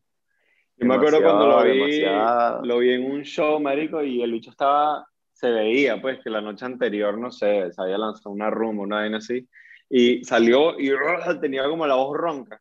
Marico, el bicho fue, agarró, como, tenía como un potecito de miel y así, ¡ah! miel, agarró un limón, ahí mismo, marico, lo cortó así. Ahí mismo. Ojo, ahí mismo, marico. Rayó un jengibre. Sí, sí. Ojo, Redman, Redman, Redman es tres o cuatro años mayor en lanzamiento que Metro. Bueno, si cuentas, si cuentas el primer disco de, si cuentas el primer disco Butan que salió en el 93, creo que Redman también salió en el 93 o en el 92, pero ya como solista. Ya Redman estaba haciendo ruido como solista. Y era el, el salvaje, era el loco, weón. Era el tipo que era demente. Y mm, cuando se consigue con Redman, como que sube esa, esa, dupla y How High se convierte, bueno, en dos películas, ¿no? Son dos películas. No, no, una, una, una, una, una. No, ellos hicieron How High y eh, hay otro Cold Classic de esa época, pero no sé si son ellos dos ya. Pero How High es, un, es increíble, marico. Yo la veo como cada dos, tres años y me cago en la risa siempre como un huevón. La vaina es increíble, marico. Tiene unas escenas increíbles cuando el bicho lo levanta así con el porro cuando está durmiendo. No sé si se acuerdan de la... Marico, yo tengo unas escenas de esa película increíbles así en la cabeza. Me las sé de memoria. El y que no lo haya visto, vea, How High. Eh, ¿Qué otra cosa de Butan Clan? Háblame de Butan Clan, Dan, que me gusta hablar de Butan Ah, bueno, Butan. Butan Clan es una inspiración muy arrecha, porque e, es un ejemplo de, de actitud, de constancia y de, de creer, weón, de creer en, en uno mismo. Esa gente empezó sí. en nada, weón. ¿Sabes qué pienso yo también? Cada vez que pienso yo también, eh, por cierto, porque hace, hace unos días, hace tres o cuatro días, me, me eché una, una intensa de Liquid Swords de Giza, del disco Liquid Swords, cuchillo, espadas líquidas del Giza. Y regresé a esa atmósfera de tan, tan, tan, tan, tan, tan, tan, tan, tan, tan, tan, tan, chamo, y el nivel intelectual, el nivel intelectual que hay en ese disco, o sea, el, el intelecto, las líricas, weón. O sea, es una vaina de universitaria, weón. Es una vaina de, de, de, escolar, de, de, profesor, weón. Em, no ha habido algo así nunca. No ha habido algo de ese nivel intelectual y con ese contacto de cultura juvenil y, con, y, que los patineteros lo escuchaban, pero había, hablaban de, de, enfermedades biológicas, hablaban de guerras, de, de, filosofía, o sea, sobre todo Giza, sobre todo Giza. Y, mm, esa vaina se acabó. Esa vaina se acabó. o sea, comparas todo ese nivel académico en ese disco, porque si vas por, hay una que se llama Basic Instructions Before Leaving Earth, que son los, el, el, el, ana, el, el ana, ana, ¿cómo se dice? Ana, de Bible, de Biblia. O sea, una cantidad de elementos. Y ahorita qué, ahorita la vaina es, mira, me cojo a tu jeva, me cojo a tu jeva y, y no sé qué vaina. Muy básico. Esa gente está en otro level. y eran que todos tenían un nivel increíble. Dani puede haber sido parte de Wutan, tienes una, la pinta tuya es... en esa época ahí como así entre, entre uno de esos panas y no, no te distingue, marico. ¿Qué coño pasó con... Como un VFX ahí. ¿Qué coño pasó con Bulatino? Bulatino nunca fue un coño. ¿Qué pasó con Bulatino? ¿Qué, qué hicieron? ¿Con qué dices tú? Wu, Latino, Wutan Latino. Wu Latino es una marca. Wutan Latino. Coño, no. Ah. Sí, en Instagram, Wu, Latin. Ellos crearon, no, estaba como, ellos crearon como un sello, como un sello Wu Latin, pero nunca vi que manejaron nada. No trascendió de ahí. No sé. No, esos panas están fuera, fuera de, de, de no jodas. Yo, Ajá, dime. Eh, a, pesar de que han pasado los años, ellos siguen manteniendo su, su línea, su línea en cuanto a, concepto y a ideología. Han cambiado, mantenido la esencia. creo que eso es muy importante. No, cambiar la esencia de, de, la, de, lo que uno haga en, el ámbito de las artes en, cualquier cosa. Tú puedes tener unos cambios, pero no, no la esencia, pues no cambiar la esencia. ¿Qué, ¿Qué, opinas de que la droga, de que la droga jugó un, un gran parte del cambio, del cambio musical y el cambio total drástico del, del, hip hop? Pasar de como de fumadores de marihuana allá entrar al jarabe y la, y, la codeína y todo eso, yo creo que eso cambió completamente y creó un, cambio yo creo que también eso influyó mucho en, en, cómo, en cómo han abordado el rap ciertas, ciertas, genera, ciertas, ciertas generaciones. Pues. Eh, yo creo que eso toca mucho la lo que se llama la eso juega mucho con las emociones la droga eh, influye mucho, influye mucho en... Yo nunca he consumido droga de ningún tipo, pero sí por, por, por, por ejemplos que he visto, pues, bueno, imagínate cuando Janis Joplin, esa época, como esa gente se debía a la música y cómo escribían y mostraban su vaina, ya en estos tiempos ya la vaina es diferente. Eh, y la vaina va para más, sí. la vaina va para más. Eso va a empeorar siempre, weón, porque es como parte de la, auto, la autodestrucción, weón, de los artistas. Marico, y tú como, como, sabes, por tener tanto tiempo involucrado en la música, venir de una familia de músicos, pero también como por tu práctica, eh, no sé si se dice religiosa, pero también, sabes, tu práctica, ¿se dice religiosa? Sí. Sí, sí. Eh, ¿cómo, ¿cómo, eso te ha, te ha ayudado también a crear una fundación? Porque cuando yo siento que siempre que hablo contigo, Marico, estoy hablando como con un sensei, eh, ves, la, ves como una perspectiva demasiado específica como del individuo y creo que eso es lo que te ha como mantenido único dentro de la cultura, ¿sabes? Y aparte como tu estilo de música, creo que también eso, corrígeme si estoy en lo correcto o no, eso también ha influenciado mucho como tu visión y tu, tu razón también de, de contribuir en, la, en, el crecimiento del hip hop, por decir algo. Es que eso, es totalmente importante, porque uno de una u otra forma no tiene que alimentar el espíritu. Porque el espíritu es como el motor. Es lo que hace que, que uno esté como que más conectado, más conectado con uno mismo y, más, más en comunión con la con, con, eso que se llama las musas y todas esas cosas. O sea, si tú no tienes, si tú no tienes paz espiritual y si tú no, no consigues ese camino a través de cualquier cosa en lo que tú quieras creer, ya sea la, ya sea ya, ya sea lo que sea, eh, el proceso creativo se hace como más difícil. ¿no? Porque si tú no estás en paz contigo mismo, si tú no estás como canalizado ahí en ese aspecto de las energías, es difícil que las cosas te fluyan como tienen que fluir. ¿Cómo la conseguiste tú? Eh, ¿Cómo conseguí yo? ¿Cómo dices tú? ¿Cómo, conseguiste tú esa, esa, paz espiritual que te ayuda a, a, inspirarte y a trabajar? ¿Cómo, ¿Cómo, fue tu proceso? ¿Cómo, ¿Cómo tú la encontraste? Bueno, yo primero eh, vengo de una familia que, por lo menos por parte de papá, eh, varias, varias familiares que practican religiones afrodescendientes. Por parte de mamá, por ser descendiente portuguesa, todo lo, católico, todo eso. Entonces vengo con esas dos, con esas dos eh, influencias bien, bien marcadas, que de una u otra forma, según el punto de vista de cada una de las partes, las dos buscan como, como canalizar superación, eh, ese tipo de cosas, ¿entiendes?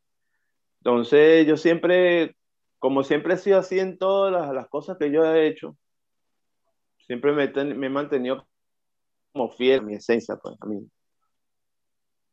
a, mis hábitos. Mm. Entonces, yo creo, que es, yo creo que es bastante importante eso. Es bastante importante porque es como alimentar el espíritu, como lo dije anteriormente. Alimentar el mm. espíritu y eso, y eso influye directamente en la, en la pluma, en, la, en, la, escritura, en en el lápiz. Mm. Pudiese decir que ese es, tu, ese es como uno de tus salvoconductos, el, es, esa religión, o la, la, con la fuerza que la toma, ¿sabes? Con, la, con el enfoque que lo ves. Sí, pudiera serlo. Alimentar el espíritu, ya sea con meditación, ya sea con yoga, ya sea con, con lo que sea. Yo por lo menos ya a veces tengo un hábito, a veces cuando me, se me tranca una escritura, una cosa,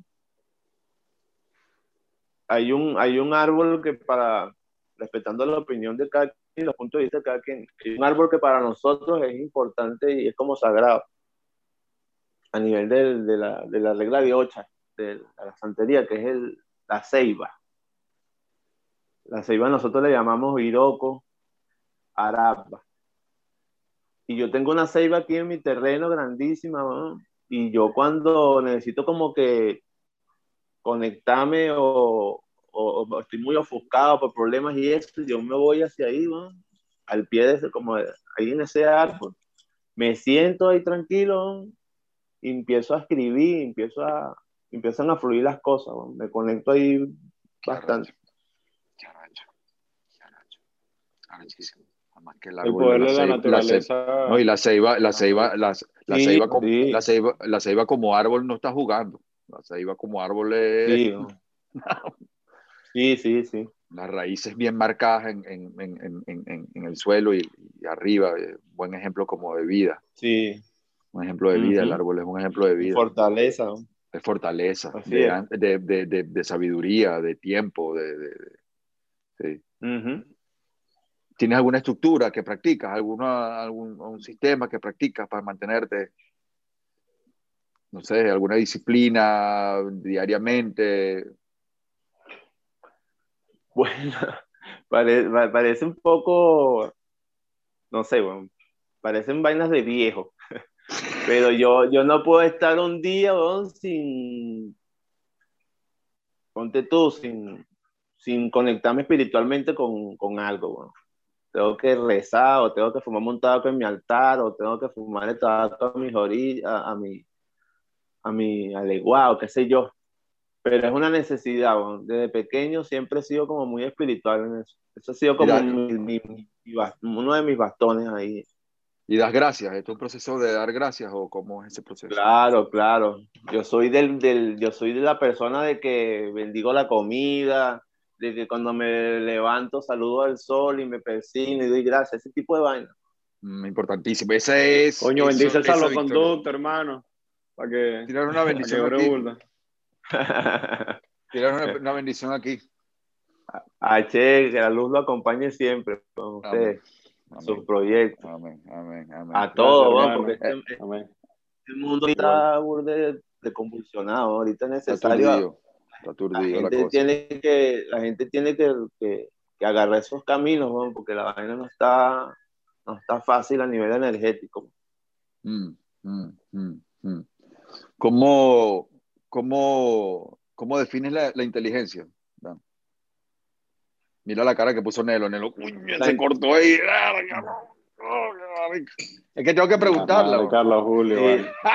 La inteligencia, bueno, la inteligencia para mí es la capacidad. A que Dani te da una respuesta increíble, la, marico. La inteligencia. Me va a escoñetar, me va a escoñetar, Tengo el, tiene la pinta que me va a escoñetar, me va a arrastrar por el piso. No, la inteligencia para mí es la capacidad de resolver con lo que se tiene. Para mí. Con las herramientas que hay. Sí. Una capacidad de resolver problemas, resolver problemas, situaciones. Exacto, para mí es eso. Claro, es más amplio, pero es mi resumido, para mí es eso. ¿Crees que el amor, crees que el amor y la inteligencia se ligan? Ver. Qué pregunta, no, lancé. Lo que pasa es que el, corazón, el corazón a veces no se entiende con la, con la mente. ¿no? Entonces, decir que... ¿Será que la inteligencia... tener inteligencia para... ser inteligente, coño, es como jodido. Mm, ¿Será que veces que... Ajá, dime. El amor es el secreto de todo, estamos claros. Estamos claros. Y la fuente de muchas cosas, vamos a decir. Es la, fuente de todo, ¿no? Y la razón de la vida, ¿no? Correcto. Sí, claro. El, el, amor. Tanto el amor por el amor por el oficio, el amor por los demás, el amor por uno mismo. Entonces, inteligencia para reconocer el amor en los demás. Ahí sí. Coño, Nelo, Nelo, Nelo, está, Nelo está tripeando chino. No, sí. Nelo está tripeando sí, Sí. No, lo que no quiero es interrumpirlo porque el internet sé que ah, choca un pelo, pero, ahí, ahí, la inteligencia emocional. Tienes, razón ahí tienes razón ahí. La vaina es que a veces, los sentimientos te ponen brutos. y las personas inteligentes a veces son brutas también. Eh, eh, los polos se, O será el ego que nos, el ego que corta todo y nos interviene todo y todo se mete, en todo se mete. El ego siempre se mete. Pa, pa, pa, el, orgullo, sí. Suele pasar bastante eso. Mira, pero donde el corazón consigue la inteligencia es en la inteligencia emocional porque hay gente que decide bastante con las emociones. Yo creo que yo soy bastante, que puedo decir que soy más inteligente emocional que inteligente. Siempre me sé, no, todos, no todos tienen esa capacidad.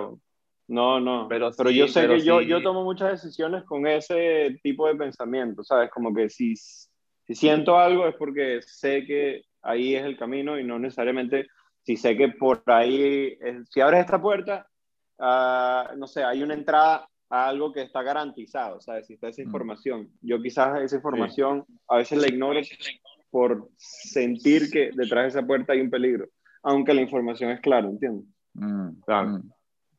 Creo que ahí es donde pueden chocar esas dos ideas. Interesante. Interesante. Dani, y, y, la, y, la, y esta... Eh, como esta eh, eh, como introspección que te ha dado como la práctica, eh, ¿cómo la has aplicado en el hip hop también? Como la has dado como mucha de esa información a la generación nueva, ¿cómo, cómo, cómo te ves en el panorama del hip hop nacional e internacional? Quisieras estar donde te ves desde lejos. Bueno, eh, siento, no sé, yo siento que a estas alturas yo debería haber cosechado más de lo que he sembrado. Es mi, mi opinión. Pero también entiendo que, que no todas las personas tienen el mismo destino, no todas las personas tienen el mismo tiempo de alcanzar las cosas, ¿entiendes? Eh, y con relación a lo que me dice de, por lo menos en la música, yo siempre he tratado en mis letras de soltar. Lo que pasa es que, que como que descifrar bien esos códigos. La gente que escucha, que escucha las letras, en verdad, lo habrán notado. Yo a veces lanzo mis, mis códigos ahí en cuanto a nivel espiritual. Siempre trato ahí como de, en varias canciones, como de, de lanzar como esas las pinceladas ahí que hablan referente a eso. Eh, a nivel de espíritu, a nivel de, de personas. Entonces, claro, a veces hay personas que no, no entienden el mensaje. Pero la misión de una es dejar el mensaje ahí. La gente también, la, gente tiene que aprender también a, a no ser floja en cuanto a cuando se dirige la cuando se dirige la música. Cuando tú oyes un tema, no nada más vas a escuchar el beat y la vaina, o sea, tienes que escuchar el, conjunto, tienes que escuchar la letra. La obra. la obra completa. Sí, exacto. Mm. Exactamente. Y bueno, a nivel, siento, siento, he sentido, en ocasiones he sentido, sí he sentido respeto de la gente. Eh, a nivel internacional también, sí siento que, que, hay, que hay, gente que, que, respeta lo que hago, gente que respeta mi música. Pero también hay gente que, que siento que como que subestiman a veces la música o, o, mis, proyectos, mis vainas. Pues. ¿Tus aportes? Sí, porque, no, o sea, ¿cómo te explico? Hay personas que, que tienen la oportunidad de, de, publicar seguido cosas, eh, tienen otras circunstancias, tienen otros medios, ¿entiendes? Hay personas que no tienen esos mismos medios y no tienen como esa, y, por no tener esos mismos medios, no tienen la misma capacidad de mantenerse en ese, en ese ritmo de, de publicar y publicar y publicar proyectos. Claro, Entonces, por lo menos yo veo que los artistas que nos duramos tiempo en publicar algo, coño, cuando publicamos algo, coño, yo creo que es algo de, de notar. De, de, de, exacto, de, destacar porque, porque nos cuesta, ¿no? nos cuesta. Yo, por, lo menos a mí me ha costado súper a veces grabar. Eh, y bueno, y ahora con este peor de la pandemia más todavía. Claro. Mm. Pero lo que hay que hacer es creer en uno, creer en uno y, y autogestión, se cierra una puerta, tocar la otra y, y no espera por nadie y siempre seguir el camino ahí y cree en uno primero que todo, cree en uno primero que todo y seguir ahí en, el, en la marcha, sin parar, sin parar. Mm. Yo creo que es importante eso y es importante que las nuevas generaciones sepan eso, que no se desanimen, que si una persona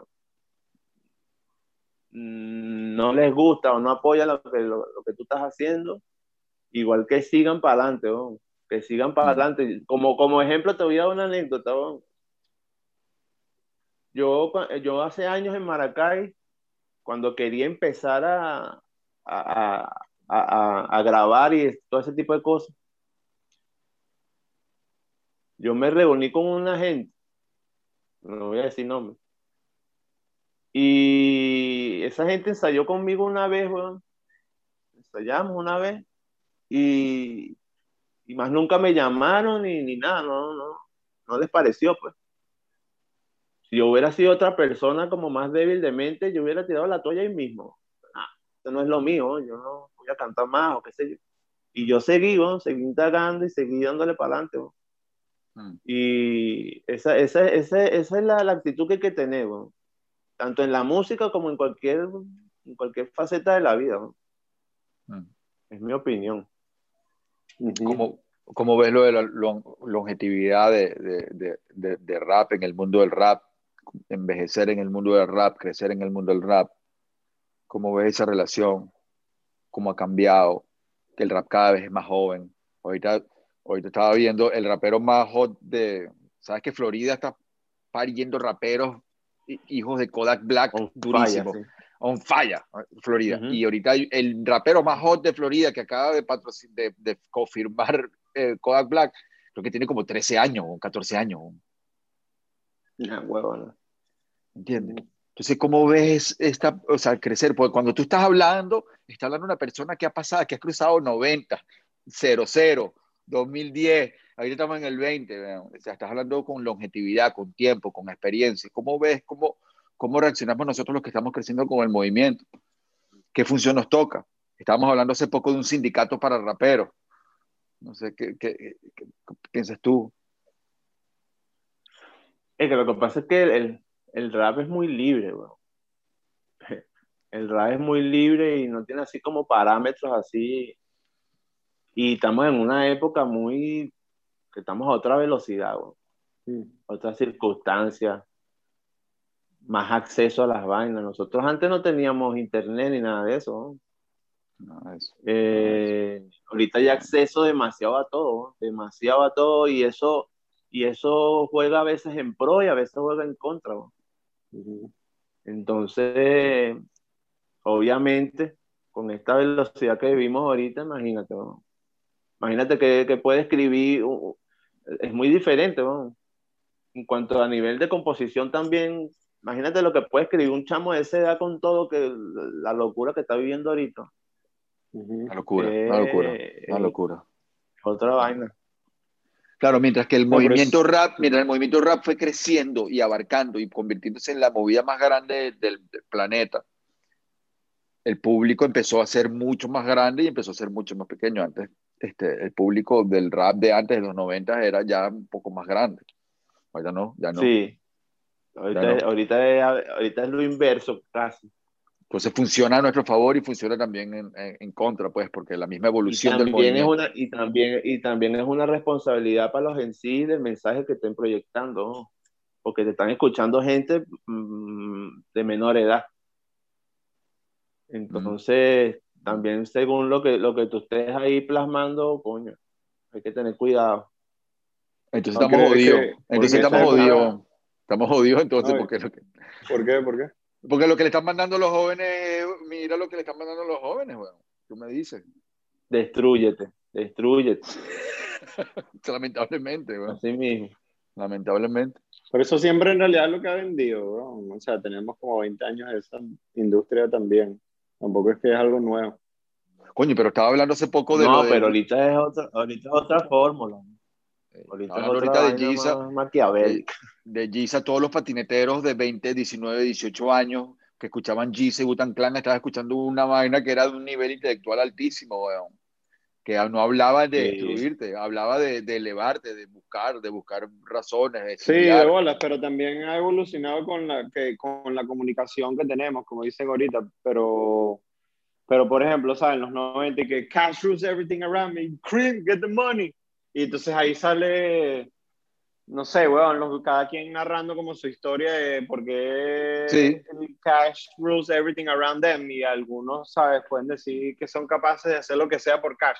Eso también es un mensaje que no tampoco es tan, tan positivo, ¿sabes? No, pero él está diciendo que el, dinero domina todo alrededor mío.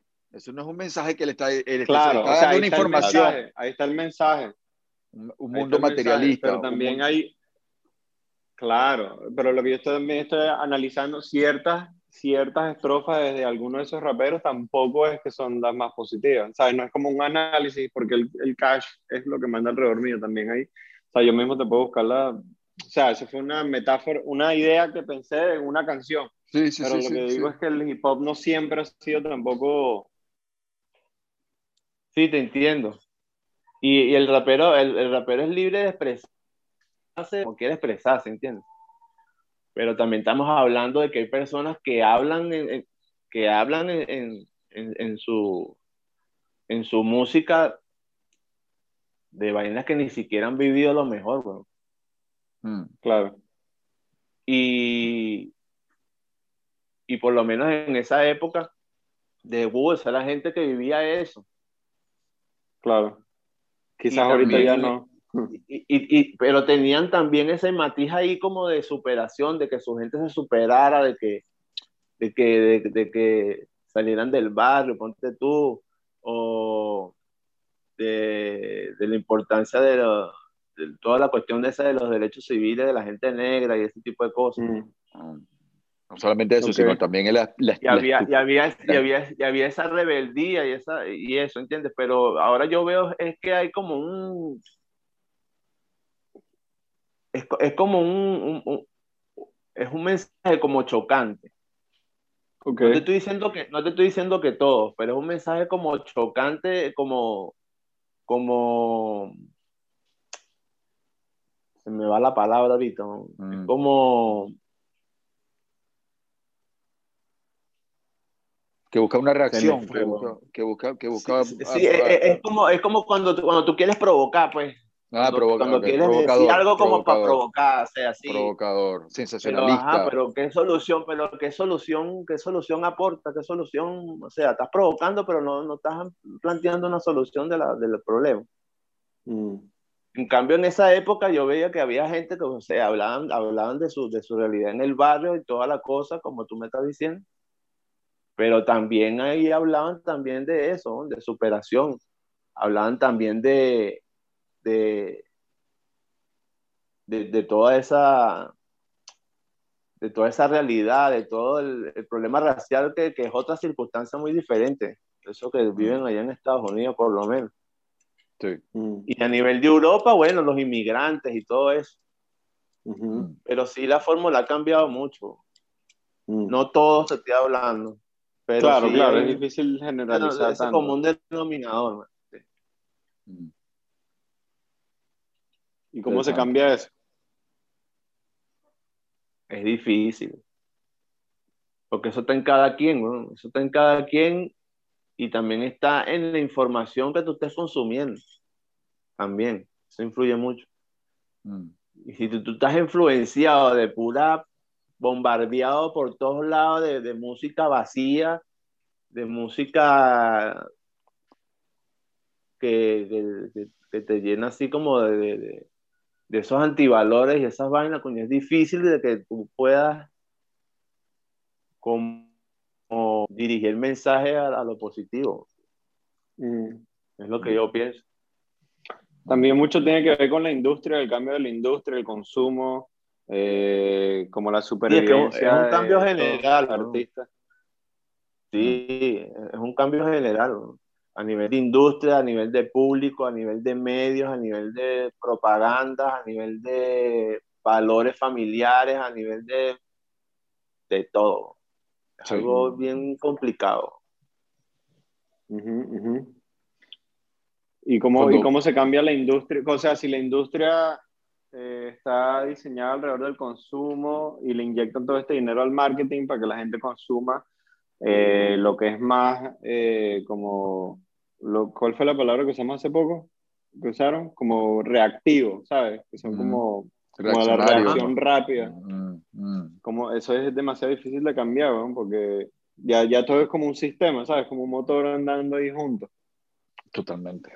Totalmente. Ahorita es TikTok y las coreografías. Y es difícil, y es difícil porque acuérdate, y es difícil porque la fuente de todo, lo que mueve todo, es el fucking dinero, mm. ¿Y quién va a cambiar? ¿Y quién va a cambiar la industria? Si la industria, eso es lo que le genera plata, Eso es mentira, o mm. sea. Ya, ya que en cada quien. Ya que en, en, en, la actitud y, Claro, ya es una inversión. las maneras de cada. Claro.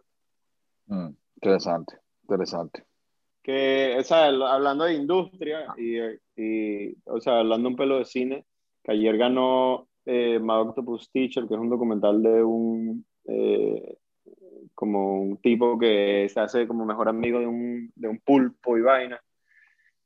Pero hay muchas críticas porque pareciera que es como que la industria, Netflix como que le inyectó muchísimo dinero eh, para que ganara porque era un original de Netflix. Pero, y es, y es como interesante, ¿no? Porque es como, bueno, Marico, los documentales son una fuente de información demasiado recha de, de cómo la sociedad está creciendo, disminuyendo, sufriendo, etc. Y, y, entonces va a ganar el Oscar un documental de un pulpo, ¿sabes? Pero, pero es no, no, no, pero ya va. No, no, no, pero ya va, ya va, ya va. No, es que es un documental de un pulpo. No es un documental de un pulpo. Es un documental que abre la puerta a que estos seres vivos que están alrededor de nosotros son tan y quizás más inteligentes que nosotros mismos y reconoce Em, en un mundo donde, donde, donde, donde, el ecosistema se está destruyendo, donde estamos destruyendo nuestro sistema, estamos reconociendo que hay unos, hay, hay, unos seres que son muy, muy inteligentes, que tienen mucho valor, que, que, que, que afectan en la naturaleza y es parte de nuestra conexión con lo que está pasando. No, es tampoco un documental sobre, un pulpo, mi amigo el pulpo y el pulpo jugando, jugando ahí en el agua. No, bueno, yo no le estoy quitando el mérito, ¿sabes? No le estoy quitando el mérito a, a, como a lo importante que son los animales en el sistema, etcétera. Obviamente eso tiene su mérito. Lo que yo estoy criticando es la. lo que hablas sé que es, bueno, es de la influencia que, tuvo Netflix, ahí dices tú. Ah, la influencia que tiene la maquinaria detrás de un proyecto que quizás es igual de importante que el resto de los documentales, pero es por la gente que tiene atrás, ¿sabes? Y entonces, Marico, te apuesto que hay 10 o 50 documentales que salieron ese año que son mucho más importantes para nosotros como seres humanos ver que, ¿sabes? No sé, de sociedades que se están cayendo eh, y tenemos que aprender rápido cómo reconstruirla que un pulpo, ¿sabes? Que la conexión que tiene con un pulpo, marico. Qué bueno que nombras eso porque acabo de ver un documental que es una serie de cuatro episodios que me impactó burda de exactamente lo que tú estás hablando sobre nuestra sociedad, sobre la historia y sobre cómo cambiaron la narrativa en nuestra historia con la colonización, con la esclavitud, ah, un poco de cosas. El documental se llama em, Exterminate All the Brutes, exterminen a todos los brutos, que era la frase que salió de Europa cuando iban a colonizar, el, el, mandato era exterminar a todos los brutos, brutos queriendo decir los, los entre comillas, salvajes, y era como el mandato. Esta serie que está en HBO, que son de cuatro capítulos, te dice toda la verdadera historia y cómo cambiaron la narrativa para que nosotros no lo viéramos de esa manera. Pero ahora que mencionas eso, tienen que ver este, este documental porque realmente me cambió la visión de todo. También hay otro, también hay otro que estuvo nominado que se llama Time, Tiempo, que yo lo vi en Sundance el, eh, hace, antes de la pandemia. Y este, esta vaina habla como de, del problema que tiene Estados Unidos con, con las prisiones y, y como encarcelan a, lo, a la gente negra. ¿Qué pasó? Perdimos a Dani. Se perdió Dani, pero se vuelve a conectar.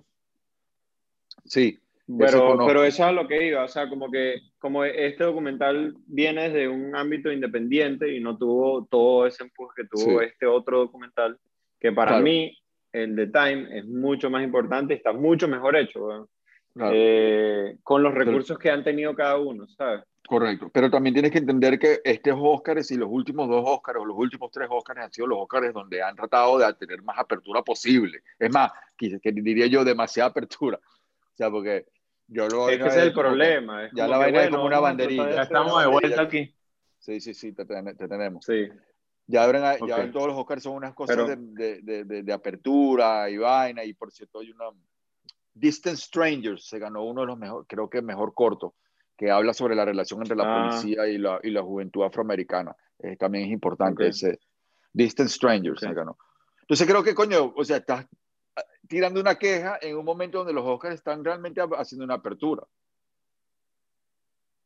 No como antes. Que antes no había así apertura de nada. Pero es que, es que se lo toman demasiado a pecho. Es como que apertura y vaina, pero de repente eh, como que no es como de verdad, no están siguiendo como los patrones de verdad de creación, ¿sabes? Mm. a la final, bueno. A la final, como siempre lo hemos dicho, los premios son una, son una mierda, weón. Eh, de, pinga que, de pinga que te ganes un Oscar, arrechísimo que te nominen, pero a la final, a la final, esa vaina es una fucking rosca de mierda y, y es malo. Le iba a Yo me llevaría uno, tranquilo. ¿Qué? ¿Uno? ¿Un Oscar? Sí. Te pones, te, pones insoportable, weón. Insoportable, imagínate, weón. No, que me lo regalen, no importa. un, un, Oscar panel. Que me, usen, que me usen como minoría. Que bueno, este año que va a ser un latino para jugar. Se pone arrogante. ¿Qué pasó, 13? Yo tengo un Oscar, huevón. Yo tengo un Oscar 13. ¿Qué pasa, huevón? Un Oscar, marico. No, está haciendo yo salvoconducto. No, nada de eso. Si te pones Hollywood, si te conviertes en Hollywood, ¿cómo haces? No, vale, que Hollywood, estás loco. A mí me han dicho que te has convertido medio Hollywood de que estás en Los Ángeles. No jodas. Sí me han dicho, sí me han dicho. Hollywood se ha puesto la gente que, que, no quiere apoyar el salvoconducto. uh. Y que bueno, no vale, ustedes, ustedes hacen nada, mejor no digo nada. Si nos apoyan, si nos apoyan y nos contactan No, los que, no, los que nos apoyan. Se desaparecen, los que no, se desaparecen. Los que no nos apoyan, bueno. No, bueno, gracias a todos, gracias a todos. Y, de verdad quiero mandar un saludo a todos los que han abierto su podcast, porque mm, se abre más la gama y hay mucha más información, muchos más podcasts que escuchar sobre la cultura venezolana. Este, mm, saludos a todos. Y saludos a todos los que se conectan también, aprovechando este mini espacio, aquí esta mini cuña. Este, aquí estamos, ya vamos a cumplir un año y vamos para estudio nuevo, señores. Este, ah, te conectamos de nuevo. Me pareció Dani. No, no, ah, ok. Lo que te iba a preguntar, técnico para... Lo que te iba a preguntar, ¿qué es de donde del corto ese Joy Badas ganó algo? Coño, no lo vivo eso. ¿Cómo, cuál, cuál, ¿Cómo se llama ese? Estaba, nominado.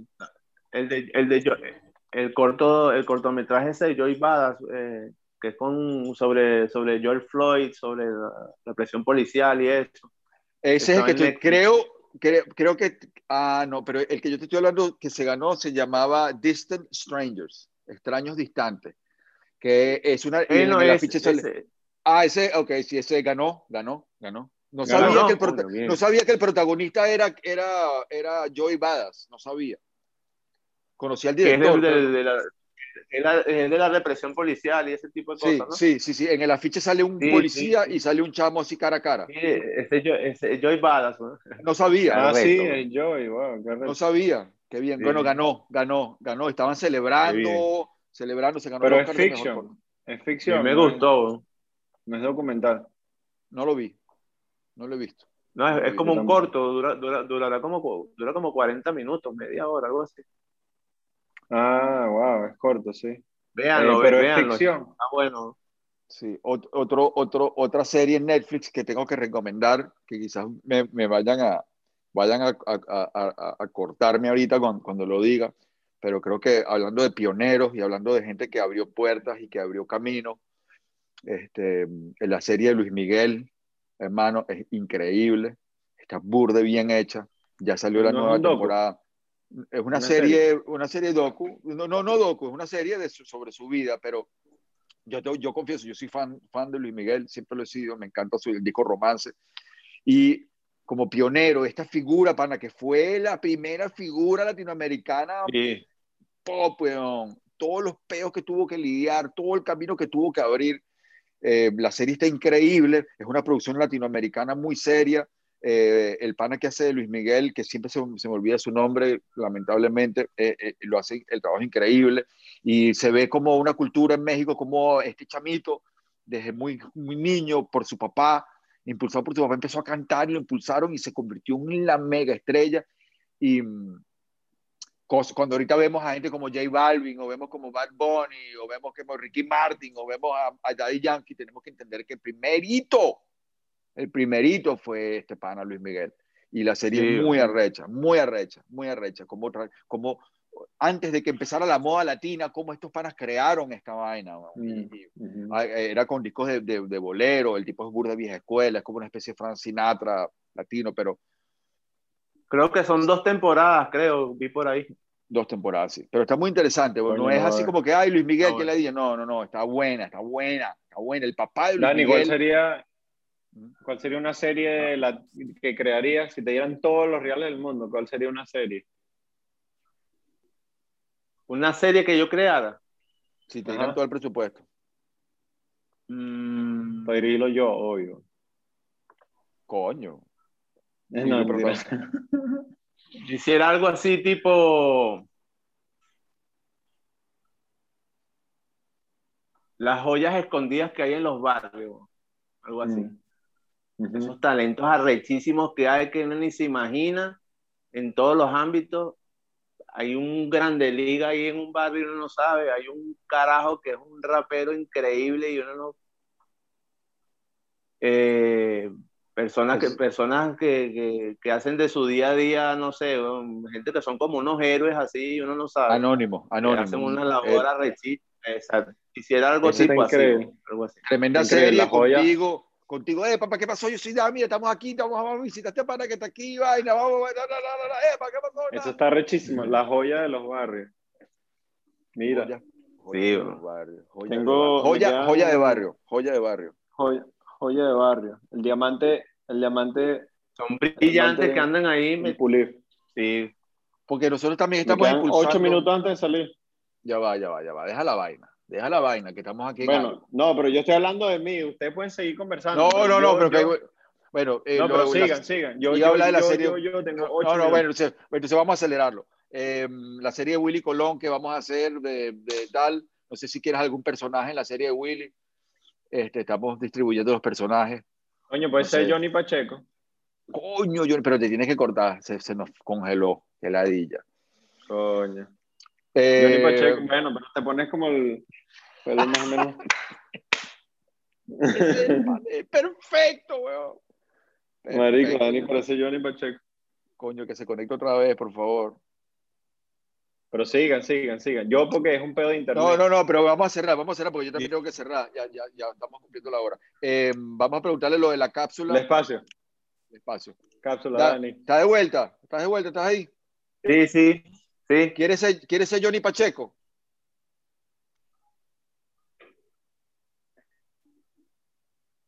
Coño, no. Yo creo no. que. Yo, yo, yo, yo creo, yo creo que. No, no, dudo, yo creo que yo no cambio, yo no, ca- yo no cambio mi, mi realidad por. o sea, No, no digo en lo la que me serie. toca. No, en la serie, en la Actuando, serie. actuando de Johnny Pacheco. Actuar de Johnny. Ah, coño. Ah, coño, sí, claro. Ah, ok. Estamos bien. Ah, entonces. tenemos ya a Johnny, de- tenemos a Willy, tenemos a Oscar, tenemos a Oscar de León también. Falta Héctor la voz. ¿Quién puede ser Héctor? Estaba pensando que Supa puede ser Héctor. flaco. Supa No, puede vale. ser Héctor. Coño, No, sí. No es tan alto, no es tan alto. No le da. Oscar de León, lo, nos estamos peleando entre Vudú y Acapela. Vamos a ver quién, va, quién, quién gana la audición. weón. Ok, ya cerrando, antes que te nos vayas otra vez. Eh, ¿Se fue? ¿Se fue o está? Coño, creo que se fue el internet. Coño, pana. Coño, se fue todo. Eh, tra- tratando, de hacer un, tratando de hacer un podcast con los peores, la peor internet, Ajá. la peor internet del mundo. Coño, pana. Eh, ¿Qué crees tú? que ¿Quién puede ser Oscar de León? Oscar de León. Verga. Lo que pasa es que ese mo- mostacho no está fácil. Tiene que ser como. Es que se no sé, no hay, creo que no hay ningún. Pana. Ahí viene, ahí viene, ahí viene, ahí viene, ahí viene otra vez. Vamos a hacerle la pregunta y cerramos. Dale. ¿Escucha por ahí? Sí, Sí. ya. Sí. Sí, hay un aquí, pero bueno, ahí vamos para adelante. Era la serie de la Fania que estábamos hablando, la serie de la Fania, donde tú vas a ser Johnny. Pacheco, yo voy a ser Willy Colón, Supa va a ser Héctor Lavoe, no sabemos quién va a ser Oscar el León todavía. Supa actúa, weón, Supa actúa, weón. Sí, actúa, sí, pero no puede ser. Héctor Lavoe, no, weón, no. ¿Por qué no? Marico, Héctor Lavoe era gigante. Bueno, pero Le ponemos unos zancos. unas plataformas, unas plataformas de los 70. ¿Te imaginas Supa con una plataforma? Coño. Mira, Hablando de, Supa, habla- habla- hablando, hablando de Supa, coño, no puedo dejar de hablar de Supremacy. Uf, Pero ya Claro. para, Supremacy, no sé, habría que hacer como un episodio para eso, porque se pero es, es funda- es- es- es fundamental Supremacy en mi, en mi motivación, en mi, en mi vida, en todo. Claro que sí. Esa- ese concepto es... Y tu relación con Marlon también, tu relación con Marlon creo que es una de las duplas que marca nuestra cultura. Crece nuestra cultura, nuestra cultura evoluciona gracias a esa relación de ustedes dos. A nivel personal, paso. bueno, nuestra, hermandad es eh, bien bonita, es, es- es bien reconfortante eh, tener un hermano así. ¿no? Qué chévere. Y, Qué bien. y bueno, y gracias al universo tengo varios hermanos también que súper valiosos para mí. En Psycho, mi hermana Gary, allá en Panamá, que es una, para mí la mejor rapera de este país, para mí. Este, lo vamos a eh. Nico, Nico, Nico es, imagínate, es el que me mantiene las musas ahí, beat y beat y beat a cada rato. Por Coño, se nos fue. Se nos fue otra vez. Gary es un invitado que vamos a tener pronto. Sí, eh, está en Panamá. sí, sí, está activa. Mm, ha sido difícil coordinar porque a veces la invitamos a, invitamos a la gente y no sirve el día, entonces aparece como la otra semana y sí sirve, entonces coordinar es un poco difícil. Pero, pero Gary está ahí activo para los que piensan que nos invitamos a mujeres. Se nos fue, vale, qué vaina. Eh, Dani. Pero concreten, concreten, Dani tiene demasiadas historias, marico. Concreten ahí, yo, yo tengo que salir. Pero ¿Para dónde, ¿para dónde tiene que salir? ¿Para dónde, bon? ¿Para dónde? Tengo que irme aquí. ¿Para ir para A, recoger aceituna? Qué nada es, marico. Mira, ¿sabes que la palabra zeituna Zaituna. Es la fundación de aceituna. Zeitun. Repite, ¿cómo es la vaina? Zeitun. Es, la, es como se dice la aceituna, que es de donde viene la palabra aceituna. Zeitun. Es una vaina que aprendí aquí también. Oh, okay. Okay, y aceite, creo que era. Verga, no sé, también. Aceite, la palabra aceite y la palabra. Ojalá. inshallah. Oh, wow. Oh, wow, qué bien. bueno, y almohada, almohada, almohada. No sé, no sé. Bien. Alcabala. Alcabala, todas las que, todas las que comienzan con al. No, sí, también, tampoco así. ¿Sí? Todas, todas. No. Alcancía. No creo, marico, no sé, eso, eso sí ya te me fuiste, no sé, no sé, no sé si me estás jodiendo. Te estoy jodiendo un pelo, te estoy jodiendo un pelo. No, vale, ahí no. Pero, hay, hay varias, hay como cuatro o cinco. Una lucha. una lucha. Yo sé, Dan. Mira, una cosa, Dan, rapidito antes que nos vuelvas a ir. Eh, te contrataron para curar la cápsula que va para el espacio que representa toda la humanidad completa. Tienes presupuesto completo por la NASA. ¿Qué vas a poner en esa cápsula para que nos represente a la humanidad ante cualquier raza? la, última, la última parte de, la, de, la, de, lo que dice, la última parte una cápsula que se va a mandar al espacio. Tú tienes que curar que va a ir ahí, que nos represente como seres humanos, como raza humana. Después de eso, me tienes que dar la frase de la semana y ya podemos cerrar. Mm, para curar la raza humana, dices tú. No, no, no, no, no, no, no, no. Para, van a mandar una nave, una cápsula al espacio, okay. que quien sea que la reciba va a recibirme información sobre nosotros como raza. ¿Qué vas a poner en esa cápsula? Okay.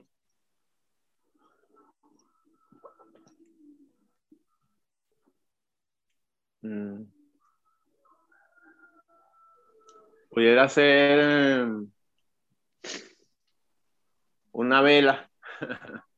Verga. Pudiera ser. ¿Prendido o apagado? una vela. No, obviamente ¿Prendido? que está prendida, no, bueno. No, ¿por qué? Porque, porque obviamente una vela puede estar apagada. Una vela, una vela prendida, bro. Okay. No, porque simboliza. Porque creo que ahorita, yo creo que ahorita hay mucha gente ahorita hay mucha gente preocupada con esta pandemia y con toda la situación y, y todo el mundo está como buscando luz. todo eso de la oración, de pedir, pidiendo luz y todo ese tipo de cosas. ¿Qué importancia tiene la vela en ese sentido? Increíble. ¿Qué importancia tiene la vela esperanza, en ese sentido? Bueno, pero déjame que lo diga él, papá. Ah, bueno, la perdón. La esperanza, la fe.